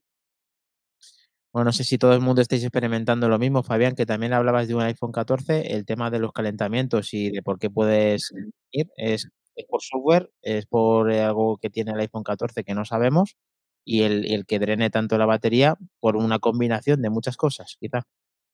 Bueno, en mi opinión personal estoy bastante de acuerdo. El software es uno de los problemas más grandes. Una de las cuestiones puede de usuario que vos tenés abierta, por ejemplo, redes Wi-Fi. Doy algunos ejemplos. Em, y está todo el tiempo tratando de conectarse, lo llevas en la mochila. eh, hay fundas que son más calurosas que otras, eso es real. Hay fundas que tienen una tendencia a cancelar la disipación de calor que tiene naturalmente el, el vidrio trasero del iPhone y son tan pesadas que no le ayudan a disipar el calor. Hay una cuestión con respecto a la velocidad de la itera- iterancia de datos. Em, el último reporte que dieron a desarrolladores, a developers, Threads estaba número uno. Apple sí tiene procesos que consumen, por eso decidió en el apartado batería mostrarte el listado de los procesos y mostrarte quiénes son los consumos. Y también una cuestión que tienen que tener en cuenta, a mejor tasa de refresco de un panel y dependiendo de, la, de los movimientos de los contenidos, de que yo uso en oscuro y en muy bajo el, el color, pero sí el panel es una de las fuentes de consumo más importantes. Y también cuando estás de día, en condiciones de alta temperatura, uno de los problemas que yo siempre digo a la gente que está en zonas de alto calor es cargar con condiciones de calor, si merece la pena prender el aire acondicionado o poner un ventilador justo de frente y cargar el móvil en el momento, no solamente va a cargar más rápido, sino que además tenés una ventaja, no hay estrés químico. Em, la, la diferencia de los componentes sí traen un gran problema y traen un estrés químico que puede fallar. Y en relación a lo que sucede, que es una de las cuestiones importantes a tener en cuenta en el Apple Watch Ultra, es que tiene menor cantidad de celdas. Y al tener menos cantidad de celdas, la forma en la que disipa esas celdas eh, es diferente. Por eso siempre se recomienda, por ejemplo, en los ordenadores, utilizar como Aldente o cualquier software que sea un gestor de cargas, que no llegues a la última celda o que no estés en ciclos de carga constante. Los ciclos de carga afectan. Y si lo son los ciclos de carga con alta temperatura y con, mejor, con menor disipación, sí vas a afectar los químicos. Y luego esa afectación hace que esos químicos acepten menos carga. Por eso lo que te dicen es que va a llegar a un 90% de lo que era la eficiencia original. Es porque esos químicos no están aceptando el almacenamiento. Tú, tú, tú Fabián, una cosilla nada más, ya que, ya que has sacado el tema. ¿Tú recomiendas al dente? Es que yo lo he usado, yo lo, yo lo he usado, porque está incluido con, con, con setup y tal. Setup. Ujú. Y efectivamente, y, y yo lo he usado, pero es que hay, él he estado leyendo y por cada uno que leo que lo recomienda, otro dice que no, que el sistema operativo ya lo trae Yo- incluido, que no hace falta, que no sé qué, que cuanto menos Sí. ciclos le hagas, que no sé cuánto, Claro, ya, ahora que, las, ahora que lo has sacado tú el tema, ya te lo pregunto a nivel personal, ¿sabes? Ya no... Yo escribí un script, em, puse un script en Python que lo que hacía era medía fluctuaciones en la carga bajo condiciones normales utilizando la combinación de almacenamiento de recarga optimizada. Y tiene una variación de 1% que yo he notado que alrededor de 8 horas en mi condición de uso yo tengo un MacBook Pro de 16 pulgadas de 10 núcleos M1 Pro, concretamente. Y tengo un 92% de, de salud de batería. Entonces, para mi gusto se depreció demasiado, entonces escribí un script que lo que hacía era analizar esas pequeñas fluctuaciones porque no, con tres dígitos después de la coma. Entonces he notado que Apple te muestra eh, números enteros, integer. Y he notado que esa variación, esos céntimos, sí hacen que tenga esa fluctuación y que supone cada 24 horas entre 2 y 5 unidades. Al tener 5 unidades vuelve a cargar.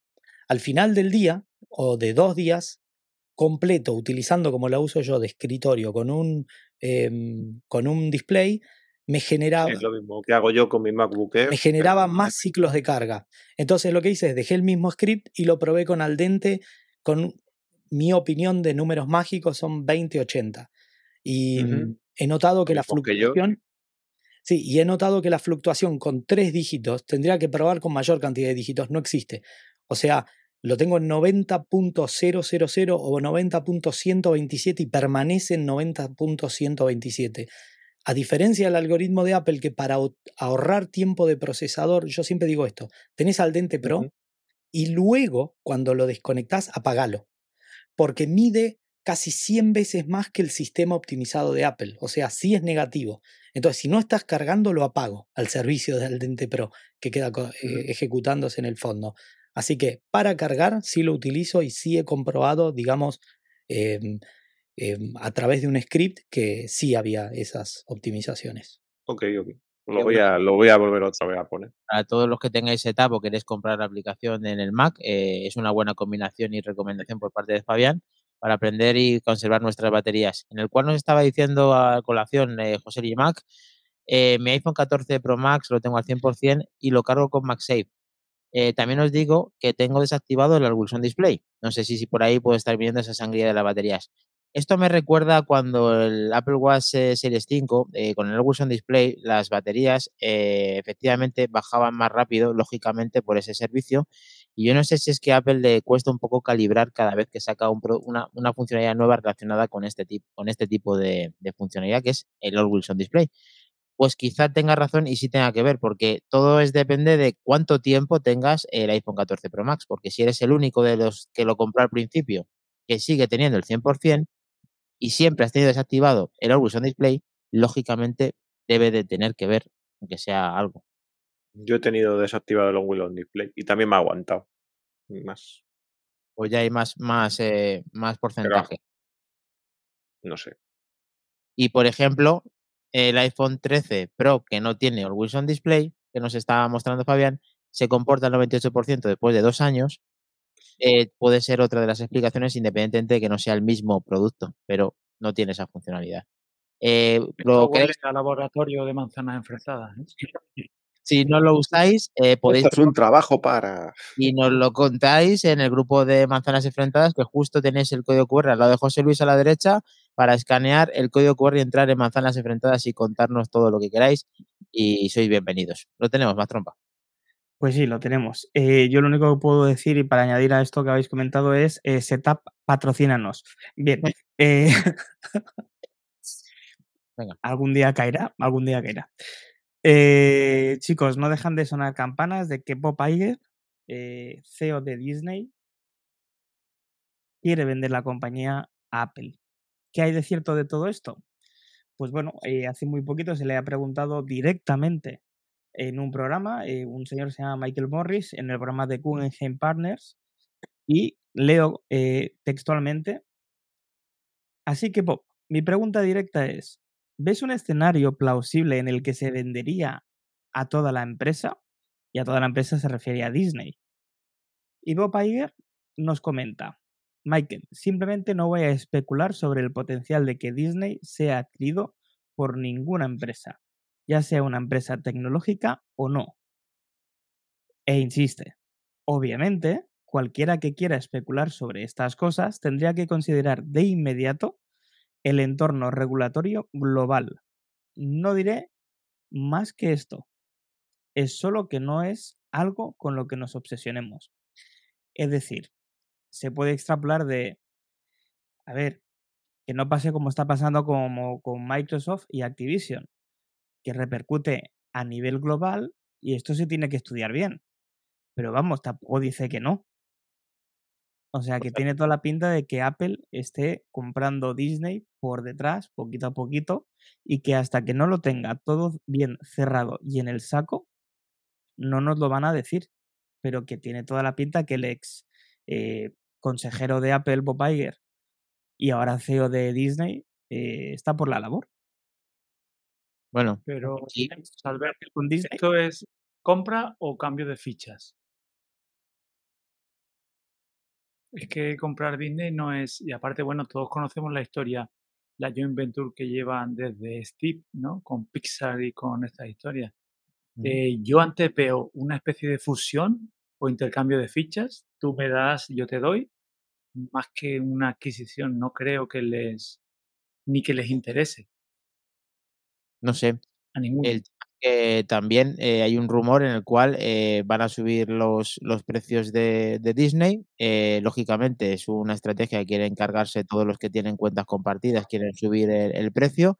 No sé si tendrá que ver algo, pero efectivamente si los analistas están diciendo esto, están sugiriéndolo, es para que ellos ganen más haciendo eh, esa venta que hacen de acciones y no sabemos si al final esto se va a producir. Lo que sí es verdad es lo que estaba diciendo David, que la relación entre Disney y Apple parece eh, que son, mm, pues eso, más que hermanos y que incluso en la Vision Pro sacaron eh, una aplicación que van a intentar, eh, pues eso, tenerla como exclusiva para parte de, de- de Disney en cuanto a que tenga desde el día cero una aplicación muy potente en la Vision Pro y no sabemos si Apple pues eh, o compra una parte o compra toda o simplemente intercambia fichas. Lo que está claro es que Disney es una compañía muy grande que parece que no está teniendo todos los beneficios que debería de tener o y que Apple tiene mucho dinero. Entonces, si juntamos las dos cosas, quizá pues tengan razón los que están sugiriendo estos analistas.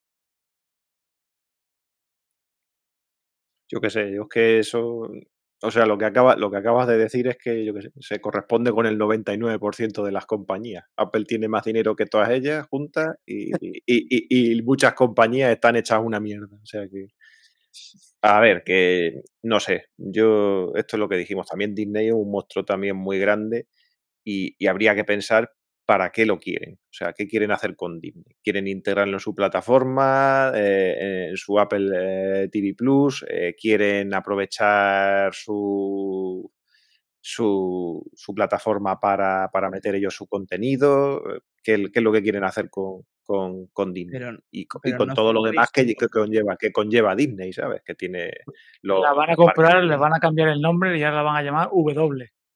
Apple Park, Apple Park En Móvil. lugar de, en lugar de X, ahora va a ser W.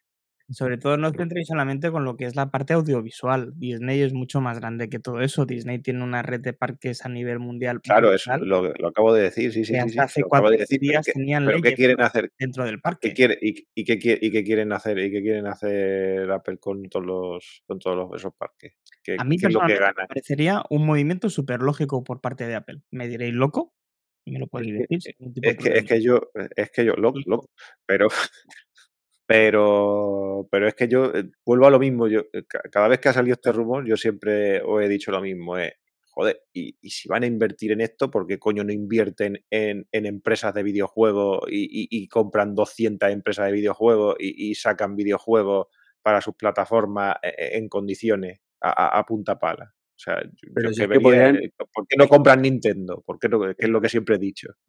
o por qué no compras Samsung y ya te olvidaré todo, TSMC, o es que Bueno, pero puede todo comprar Pero lo que le dé la gana. como tú bien has dicho, o por qué no compran Honda y hacen coches. Si es que como poder. Tesla, Tesla tenía que haber comprado en su momento, era lo que se rumoreaba, pero Bueno, pero vamos por algo que más o menos, que más o menos, vamos por algo que más o menos tenga algo que ver con lo que ellos hacen, joder. Lo- Los videojuegos, que ahora también te lo están sacando aquí como, te lo están poniendo como que con las plataformas, con el kit este Pero, de desarrollo que lo implementa.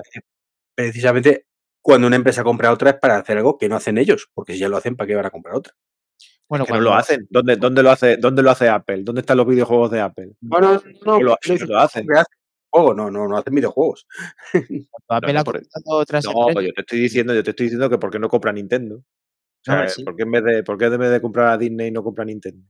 cuando Apple compra otras empresas, como por ejemplo compró Beats, que no tiene absolutamente nada que ver con Disney, ellos siempre, pues ya estamos viendo cómo hizo los AirPods Pro, cómo hizo, perdón, la gama de AirPods, cómo intentó tener una línea eh, para poder, o sea, mm, se aprovecha, digamos, de, de las virtudes de eso que compra, lo, aña- lo añade a su portfolio para decir que Apple TV es mucho más potente y compite de tú a tú con plataformas eh, como Netflix y como, HBO y demás, se hace muy fuerte a todas las, eh, se hace muy fuerte, es, es un movimiento estratégico, yo estoy con más trompa. Creo que sí que realmente puede ser mm, más determinante en un servicio combinado con Apple TV Plus y que además eh, puede potenciarlo de alguna forma. ¿Cómo lo puede potenciar con alguna forma? Pues eh, la verdad es que la integración o la exclusividad, eh, Apple prácticamente podemos decir que es no un sinónimo de Disney, pero es lo más parecido en el mundo del, de, digamos, ¿qué, Disney en el, en qué puede, vale, sabemos lo que le aporta Apple a, o sea, Disney a Apple, entre comillas, pero el revés, no aporta nada. No le interesa, yo creo que Apple eh, comprar como Disney. Es una, una pasta gansa que no necesita gastarse en eso. Bueno, ya en su día quería eh, se hablaba de comprar Netflix, comprar otro servicio de streaming, qué mejor Sí, que comprar. sí, poder se hablaba, pero en algún momento se ejecuta algo de eso, no. No, pero porque al final cada uno quiere salir por su cuenta y a lo mejor no le interesa ni siquiera el propio Netflix que... Pero pues, Apple lo está haciendo estupendamente bien con Apple TV Plus. Sí, pero a ver, mucho tener eh, el contenido que está teniendo. No es lo mismo generar más de licencias que ya tienes que generar desde cero. O sea, seguir haciendo películas de licencias que ya tienes no es lo mismo que generarte tú la licencia desde cero, el personaje. O sea, Apple puede hacer infinidad de continuaciones y de estudios y de dinero para cosas que no le interesan a Disney a día de hoy hacer. Puede evolucionarlo y llevarlo todavía a la estratosfera si quiere. Otra cosa es que realmente quiera meterse en ese jardín y quiere que- Sería la misma gilipollez que Elon Musk comprando Twitter. no creo que sea No, tan, no lo veo así. no creo que sea tanto. Eh, No nos lo falta la opinión de tanto, Fabián. tanto no, pero Nos falta la opinión de Fabián, que no sé si en qué cuerda está y cómo puede explicarnos algo de esto. Bueno, yo si hubiera sido Apple, lo primero que me hubiera comprado era Cormin. Si fuera el dueño de Gorilla Glass, no se lo vendo el resto. Y hubiera supuesto una gran diferencia para todo el mercado. Y era una empresa que no costaba tanto oportunamente y era clave para la estructura y para la industria. Hubiera comprado esa. Y la segunda hubiera comprado Huawei en vez de Samsung. Y tendría hoy, o Qualcomm, y tendría el 100% de la conectividad más que TSMC, porque tenía la licencia. Y chip Sí. y sería el único y todos dependerían de mí, me, me gusta más. Eh, comparto en un 100% de que si me preguntas qué empresa es más Apple o luce Apple de la industria, pienso que Disney y también pienso que ser dueño de parques de atracciones no le supondría un beneficio a Apple más allá de alguna fusión que pudiera hacer. Eh, es verdad que Disney es muy grande. Si bien Apple es enorme, pero Disney también, ¿eh? y tiene muchas cosas. Con respecto también a lo que dice Dani, es cierto que es mejor, están haciendo franquicias desde cero, Ted Lasso, lo vamos viendo y son personajes que se venden y todo, pero comprar Star Wars, o sea, mira cómo le funcionó Lucasfilm a Disney, o sea, comprar una franquicia que ya está impuesta, veía ahora el éxito que hubo con Marvel y Guardianes de la Galaxia, que salió volumen 3 y fue lo más visto. em, sin nombrar a un argentino eh, gratis, lo nombro como concepto concreto, el Season Pass se duplicó en solo siete semanas en total, desde el anuncio, se duplicó. Hoy supone uno de los mejores negocios y Apple cuando hizo el acuerdo de 10 billones de dólares para tener en cuenta ese descomunal avance que tiene sobre los deportes en vivo, demuestra que sí tiene una, una gran inversión en esos contenidos de streaming, lo cual me hace pensar que no están pensando en comprarse otra empresa, sino comprar eh, muchos deportes y ofrecerlos. Acá mucha gente se pasó a Apple TV solamente para contratar el Season Pass y ver la MLS, que es una liga absolutamente irrelevante y el fútbol, sin ser peyorativo, pero es bastante mediocre. Y la realidad es que lo, han contratado por, por el show, lo han contratado porque es atractivo y porque les apetece verlo. Entonces hay que reconocer, hay que sacarse el sombrero y decir, Apple los ve a los negocios y los ve con una brillantez que no lo vemos por ahí. Y decimos, se compró la MLS, una liga irrelevante. Pero ya venía haciendo inversiones y sacó una serie del Real Madrid exactamente tres semanas antes y se posicionó como el principal sponsor en ligas de fútbol. Así que yo creo mucho, incluso mucho más en sus inversiones y en sus negocios y en sus visiones de negocios eh, que a veces en algunas decisiones tecnológicas que toman, porque en los negocios no han fallado. Pasó de una empresa desde que volvió Steve, incluso con Steve, que le iba muy bien a una empresa que vale 3 trillones. O sea, sumando a los otros competidores, a Amazon, junto con Microsoft, junto con Meta, no llegamos a comprar Apple. Entonces, yo los respeto. La verdad que sus negocios funcionan bien. No es para menos, no es para menos que después de esa trayectoria y es verdad que ha sacado algo muy interesante como el tema del fútbol. Eh, Apple en esto parece que tiene mucha, no, no, lógicamente esto no es suerte, que Messi acabe allí y que Messi luego eh, Una poca sí, una poca de potra ha tenido. Hombre, pero que no tiene ni información privilegiada y sabe que aún así sería rentable. Que ahora encima le haya explotado la cabeza todavía porque Messi ha acabado en la MLS, es como ver un filón antes que nadie o simplemente jugar a la lotería. Porque mm, sale la MLS a un precio, no la tiene nadie, la compro yo y da la casualidad luego que todo el mundo se pelea por ir a la MLS y todos los exjugadores del Fútbol Club Barcelona acaban jugando con Messi. y, y un país entero como Argentina que quiere verle, más el resto del mundo que es seguidor de Leo, contrata eh, esa única opción para poder verlo y encima a un precio que la gente se está suscribiendo, que la gente está conociendo el servicio gracias a eso. Y Apple otra vez lo vuelve a hacer y vuelve a ganar más. O sea, no sé, mm, no lo entiendo. No sé cómo lo consigue. El caso es que lo hace. El Rincón de José de Podcast dice, la peor serie que ha sacado Apple TV fue la del Real Madrid. Eh, bueno, yo para mí, que no la he visto... Aquí, es- hemos- aquí Aquí- vamos a salir tarifados encima. Sí, sí, sí, porque Sí. mira, eh, debe De, ser... suscri- de suscribir el podcast. Y. Josete también, y Josete. Banear. ¿Dónde está el botón? Pero su- compara- comparada con, con Netflix que sacó la de la Fórmula 1, es muy, es muy superior la calidad, la, han hecho cosas muy buenas y se podía hacer, yo no sé si es de la peor, pero se podía hacer más, yo me quedé con ganas de más, se podía lograr mucho más contenido. Y, y, eh, solamente una pregunta a ustedes, si hubiéramos hecho hace seis semanas este podcast y yo les decía, ¿qué, ustedes asocian a mm, Apple con el fútbol? ¿Se comprará? Porque ahora se rumorea que como eh, este acuerdo es mucho más grande, por eso pagaron 10 billones, van a tener la exclusividad del Mundial, que es en Estados Unidos justamente. O sea, Apple, ¿quién hubiera pensado hace 6, 7 semanas que Apple íbamos a estar hablando de fútbol de Apple? O sea, yo jamás. Bueno, eh, la relación que estás diciendo la he visto cuando una noticia que no sé si hemos llegado a darla aquí, que en teoría Apple cuando estaba el Manchester United eh, para compra, quería, es, eh, uno de los que iba a comprarlo, eh, posibles compradores, era Apple. Entonces, ahí ya te empiezas a asustar. O, eh, cuando, por ejemplo, Amazon quiere dar, está dando la segunda división en España, cuando sabes que al final la gente sabe que el fútbol es un atractivo y es un ingreso en las, un ingreso total, y tener los derechos de todo esto, como ahora los tiene Movistar y Dazón en España. Y al final, los, la gente eh, cada vez piratea menos y consigue eh, pagar cuotas muy grandes para tener el fútbol legal porque es su pasión, es lo que le gusta, es su equipo. Entonces, mm, Apple al final sabe que por ahí tiene un filón muy grande y quizá sea uno de los pujadores para que tengan eh, todo unificado. Además, si ya lo consiguió con la música, que era muy difícil, si al final cambia y Apple hace una cosa que no hace nadie y yo, sabiendo que estamos en fuera de, las- de la hora de los unicornios, nos cogemos las gafas y estamos en el Santiago Bernabéu presenciando el partido con detalle de toda la información, Apple tiene vendidas todas las gafas directamente. Todas las que haga. acabas de poner palote ahora mismo. Todas las que haga. admítelo. Es el fútbol llevado.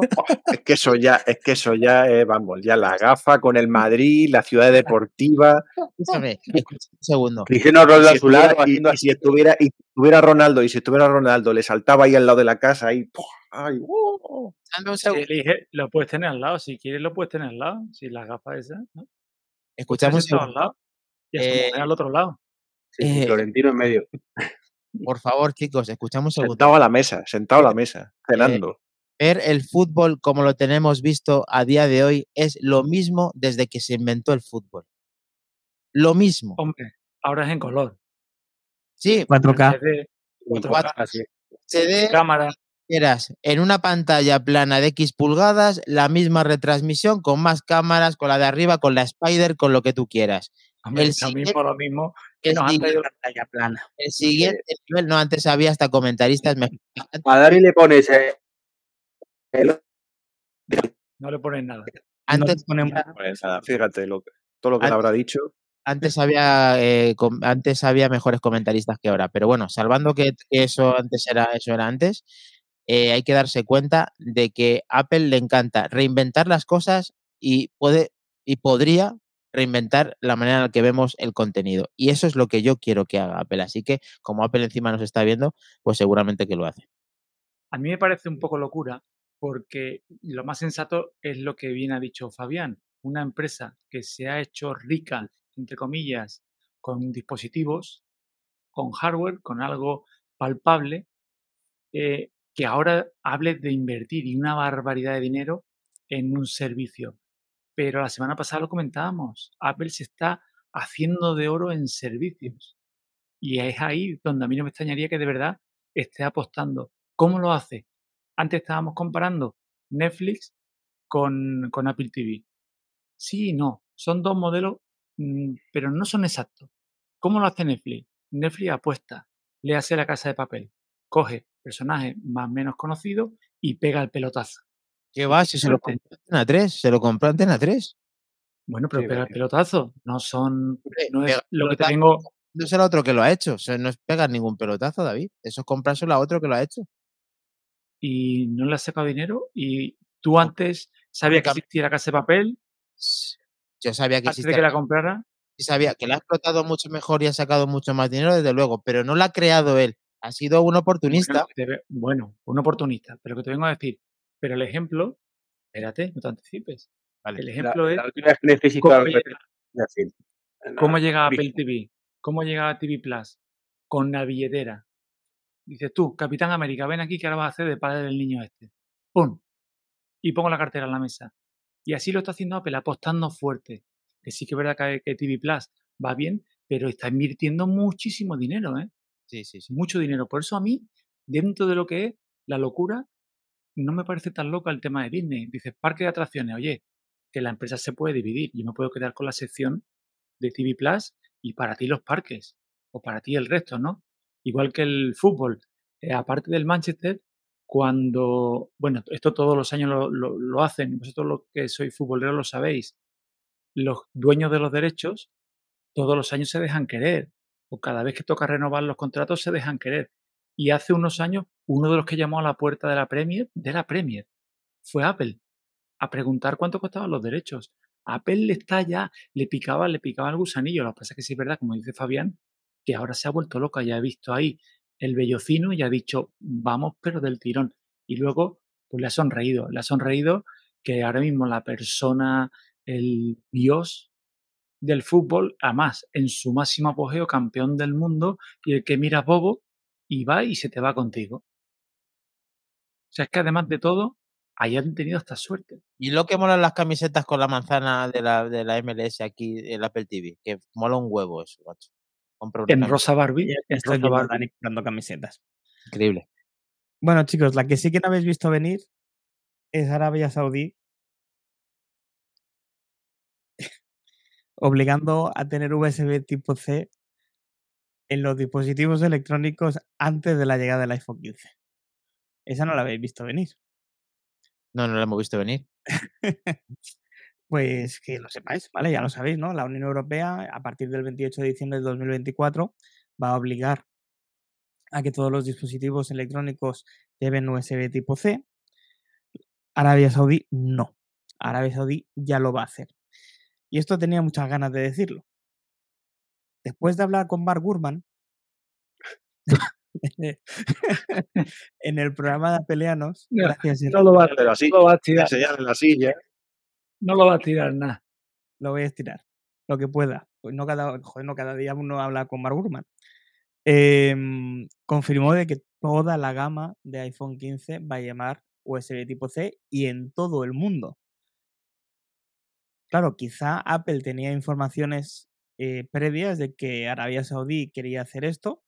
No creo que sea el mercado más potencial de ellos en cuanto a unidades vendidas, que seguramente muchísima gente en Arabia Saudí, por, por, por- motivos eh, que, que, pues se les quema el dinero en la mano, compran productos de Apple, pero vamos, supongo que a nivel de ventas no debe ser el país que más vende, pero quizá han aprovechado ya y han dicho, oye, ¿sabes qué? ¿Para qué esperarnos un año más, como dice la Unión Europea, si lo podemos sacar ya y además cumplir con el estándar que pudiese tener la Arabia Saudí? A mí me parece como mínimo curioso, me ha gustado la noticia de hoy. Pero Albert, a ver, espera, espera. ¿Estás diciendo lo que piensa Apple o lo que quiere Arabia Saudí que pensemos que piensa Apple? Mira, si la parte contratante de la primera la parte contratante de la segunda, Porque aquí yo lo que veo es como Europa con los coches eléctricos, ¿sabes? De una obviedad que saben qué tal, pues ponemos fecha. Ya está. He dicho, hostia, que va a salir. Pues nosotros, así podemos decir que así Pasado somos mañana. Pasado mañana. sí, sí, todo lo que queráis, pero la cuestión es que sale antes. Bueno, todo indica que vaya a salir antes.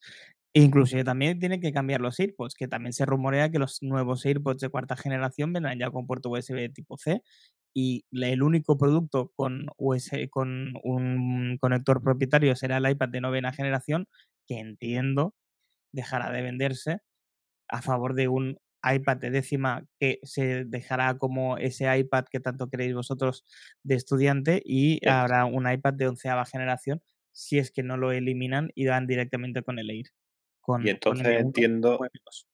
entiendo que ahora en Arabia Saudí, ahora en 2023, ya Apple no podrá vender ni el XR, ni el 11, ni el 12, ni el 13, ni el 14. O sea, todo eso, todos esos teléfonos Pero eso ya no dile- los van a, ya los, es- los van a es que vender. es los nuevos que vengan, tienen que venir así, los antiguos ya están. Los o sea, no los antiguos están ya así. claro. No Eso no suena, Mm. eso no suena a sujétame el cubata.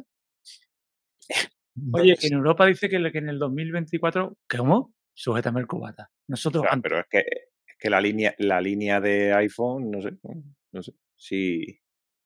Bueno, Tendríamos no que preguntar veo- a Pedro, a no ser que lo sepa Fabián, el tema de, de si van a seguir vendiendo los productos que ya están fabricados.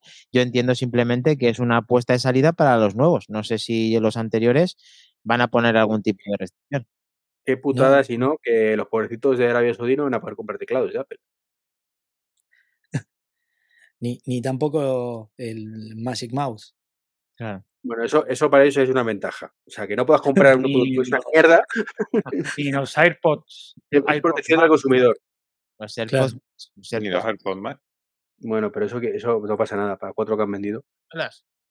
Bueno, tres y el de Dani. Bueno, el de- David, ¿no? David. El de David. Bueno, El de David, el de Dani y creo que dos más, ¿no? Algo así. Sí que se han vendido lo que los monitores Cinema Display que, o sea, los, perdón, los, los eh, monitores. No sigas por ahí. No lo digas, no, no, no lo digas. Bueno, no sé si me ha entendido mal Alberto Sanfelipe diciendo que la afición española tiene gente buenísima, guionistas, actores, directores, tanto que lo compran de fuera. De oportunistas, nada. No me refería a la gente de la afición española, sino a Netflix, que cuando ve que algo funciona, lo compra. No a esta gente que hace bien su trabajo, que para mí el, el cine español me gusta eh, bastante. O sea que no, no sé por qué, si me has entendido mal o algo. Puntualizarlo. Bueno, eh, Mac Trompa, eh, los deberes hechos, eh, el, el capítulo 175, Fabián de una pieza está con nosotros, ha, estado opinando cada una de las noticias y ha sido un placer coincidir nuevamente con él. Eh, la verdad es que mm, el punto de tu punto de vista, siempre de cada punto de la noticia de hoy, de todos los que te conocemos, nos hace reflexionar mucho mejor y sería un gusto que pudiéramos coincidir más a menudo. Pero bueno, nos conformaremos con todo lo que nos dejes a venir a tu casa también de manzanas enfrentadas y es un placer disponer de, de ti, de estar contigo. ¿Se ha, se ha Em, colgado? Ahora. Ahí estoy, ahí estoy. Muchas gracias. Me sentí, me sentí súper a gusto. eh, he coincidido con todos y también alguna cuestión no, pero me gusta eso, me gusta cuando De somos trata. usuarios. Yo me compré mi primer eh, Apple, yo tuve un Apple II en los 80 y a partir de ahí siempre tuve eh, algún eh, producto de Apple eh, que los guardo todos, la mayoría los sigo teniendo, tengo mis iMacs, tengo hasta Quadra, tuve PowerPC, tuve de todas las series, soy bastante fanático, más de lo que creen. Y para ser moderado hago un ejercicio muy grande porque también podría encontrar argumentos para defender todo y te los podría defender, pero no me sentiría honesto conmigo mismo porque a mí me molestan como usuario, pero eso no implica que igual no me lo vaya a comprar. O sea, puedo decirte eh, sin decir ninguna mala palabra que el 15 es una porquería, pero igual me lo voy a ir a comprar. O sea, estoy convencido, ya lo tengo decidido, ya hablé dónde lo voy a comprar y cómo lo voy a traer y todo. Eh, pero me quejo porque siento que a muchas personas eh, no le supone un gran beneficio. eh, y, no me sentiría conforme conmigo mismo, independiente de que me lo voy a comprar igual porque soy un fan total de Apple, eh, que algunas decisiones no, no me den alegría. Y, y por ahí, por ser fan, me duele más. Es como cuando vos querés a alguien y ves que trata mal a un conocido y decís, me duele porque te quiero. O sea, si no fuera una marca, si no me importara, me daría igual. Pero no me da igual porque soy el típico que en todo bar estoy defendiendo y mostrando mi teléfono como un tonto a todos los demás que están en el bar y yo le digo, ah, tenés que escanear el QR para ordenar la cerveza. Mira, el mío lo escanea mejor. Entonces siempre estoy mostrando a los usuarios de Android por qué me gusta. Y después me hacen una contrapregunta y cuando tienen razón, que no es lo habitual, me duele. Entonces ahí es donde siento que Apple me defrauda como usuario solamente porque adoro la marca. Y cuando no estuvo Steve y cuando no está ahora, eh, creo que en mi opinión de usuario de tantos años, eh, sí, sí siento su ausencia, su locura, su índice disruptivo y leyendo todas sus biografías, yo siempre cuento la anécdota, eh, y, te, la tiro Mac Trompa porque vos hablaste con Gurman, yo estuve a 6 metros de Steve Jobs, que no me habló ni nada y me ignoró, pero yo estuve a 6 metros, no importa, y estuvo así de costado pasando en una reunión, pero estuve a 6 metros que casi le podría haber orbitado como un planeta alrededor de él de admiración, que ya en aquel momento lo admiraba mucho, no en Apple, lo digo con toda transparencia, sino en Pixar.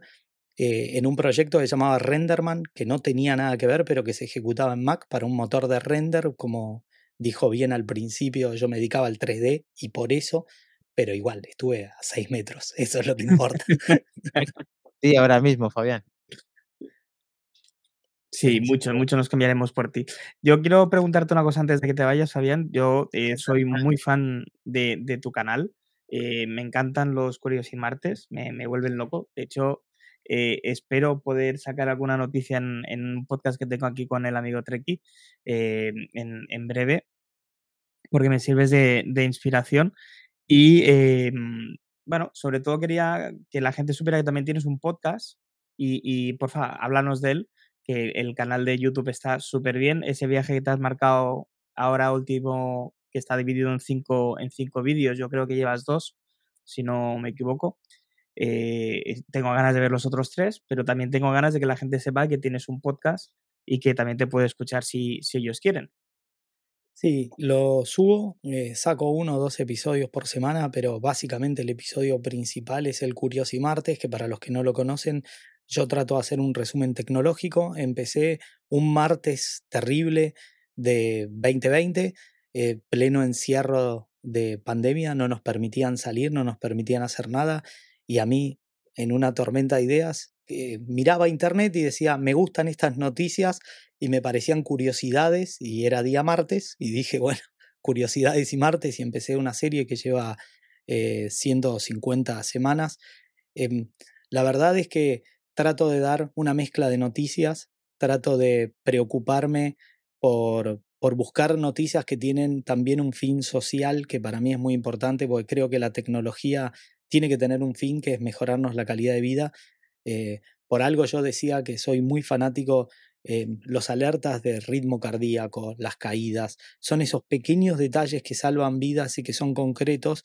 Por eso, e, en medición de cantidad, la cantidad de veces que uno siente que la tecnología le ha mejorado la vida, y doy ejemplos muy mínimos, pero muy mínimos.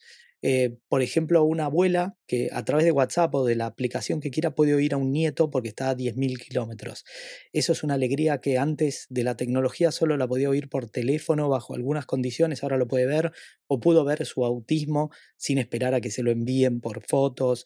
Creo que esos pequeños detalles y también en el podcast lo que hago es siempre al cierre busco noticias de impacto sobre la fusión de la salud y la tecnología, porque cambia vidas, mejora la calidad de vida, minimiza los tiempos de angustia. Creo mucho cuando se dan situaciones degenerativas o situaciones que la gente la pasa mal, que esos detalles tecnológicos lo ayudan y, trato de unirlo siempre en las noticias, que tiene ese formato el podcast, que arranco con alguna de color o de broma y voy tratando de hacerlo simpático, divertido para que no sea aburrido contando algunas noticias y tratando de llevarlo, pero siempre el cierre busco lo virtuoso de cómo la tecnología te puede mejorar la vida. Qué bueno, qué interesante. Para que no lo conozca, Curiosi Martes, eh, por parte de Fabián, lo conozca ya y de Arblog. Está claro que y la manzana mordida todo va de la mano y todo es el sello de identidad de parte de Fabián y de sus y sus programas que nacieron en 2020 como Manzanas Enfrentadas y que es un placer, pues eso, pues eh, que compartir ese año, aunque sea de, esa manera, pues con estos podcasts tan interesantes.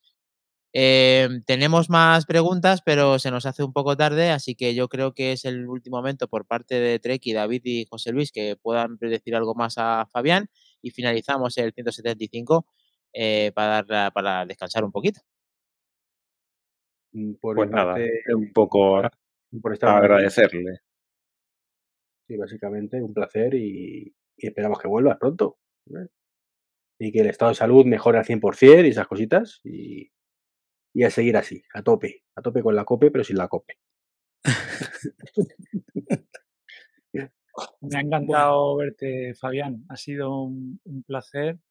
Eh, ante todo, por, por verte físicamente y verte que estás estupendo y darle duro, porque ya te digo, lo que no puedes hacer es engancharnos como nos enganchas a tu contenido, que en cuanto nos falta, de verdad, como, como una droga. Se te echaban falta y tu vuelta la, hemos celebrado.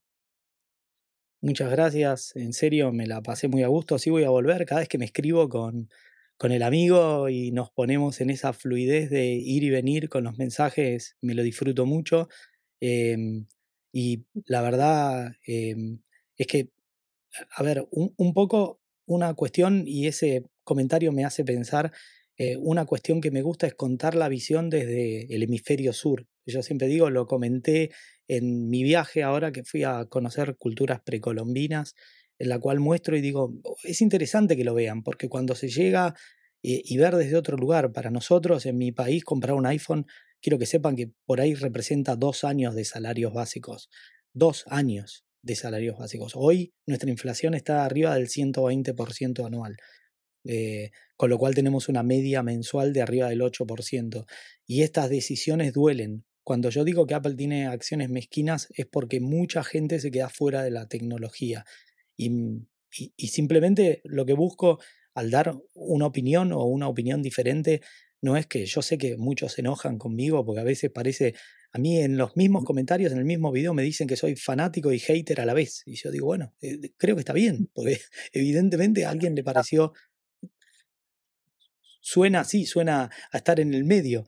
em, pero trato de que mi aporte sea desde la visión de una persona que vive y, y- y sufre en el, en el otro lado del hemisferio y, me parece que eso es importante y, eso es lo que busco con, con mi aporte. Y lo último que les cuento es, yo le pongo mucho esfuerzo a lo que hago, o sea, para ir a una a un video, para subir un contenido, yo leo mucho, me preocupo por, por hacer el contenido lo mejor que puedo uno no es perfecto, siempre comete errores y todo, lo cometemos constantemente, pero no por falta de interés o por falta de ganas o por no respetar al público, sino porque es inherente a la condición humana cometer errores, y, pero siempre le pongo lo mejor, así que muchas gracias por invitarme. Se nota, se nota que todo, que todo es así, Fabián, y no hace falta ni que lo digas y efectivamente siempre puede haber el contrapunto de verlo de una manera o de otra. El caso es puntualizarlo y que la gente que no lo sepa, pues que gracias a haber escuchado este podcast sepa un poquito más, eh, un poquito más profundo todo, todo de ti. Así que nuevamente eh, nos despedimos para, para darte esa despedida y hacerte la bienvenida rápido, como decía eh, Iván, y todo el mundo en Manzanas Enfrentadas. Así que un placer, Fabián. Solo decirte, Fabián, una cosa, y es que Apple recuerda que trabaja por y para Estados Unidos y el resto le importamos entre poco y nada. Somos su, su máquina de hacer dinero, pero más allá de eso, no mira por nadie más. Y algunos nos tenemos que dar también un canto en los dientes, porque efectivamente que hace recientemente Chile tenga Apple Pay y nosotros de hace el segundo o tercer año, eh, estamos de enhorabuena. España, digamos que está de enhorabuena, las cosas como son. Así que bueno, nos quedamos con lo positivo siempre, chicos. Lo tenemos y hasta aquí. La gafa, ¿eh? Enhorabuena con la gafa. El visor. Ya vendrá, ya vendrá, ya vendrá. Sí, sí, sí. 2025-2026 con suerte. Paciencia, para. ¿eh? Para mí antes. No te preocupes que yo la tendré antes. Lo tenemos, va. Bien, bien, me parece bien. Chao, chicos, muchas Chao, gracias. chao, chao. Gracias. Chao.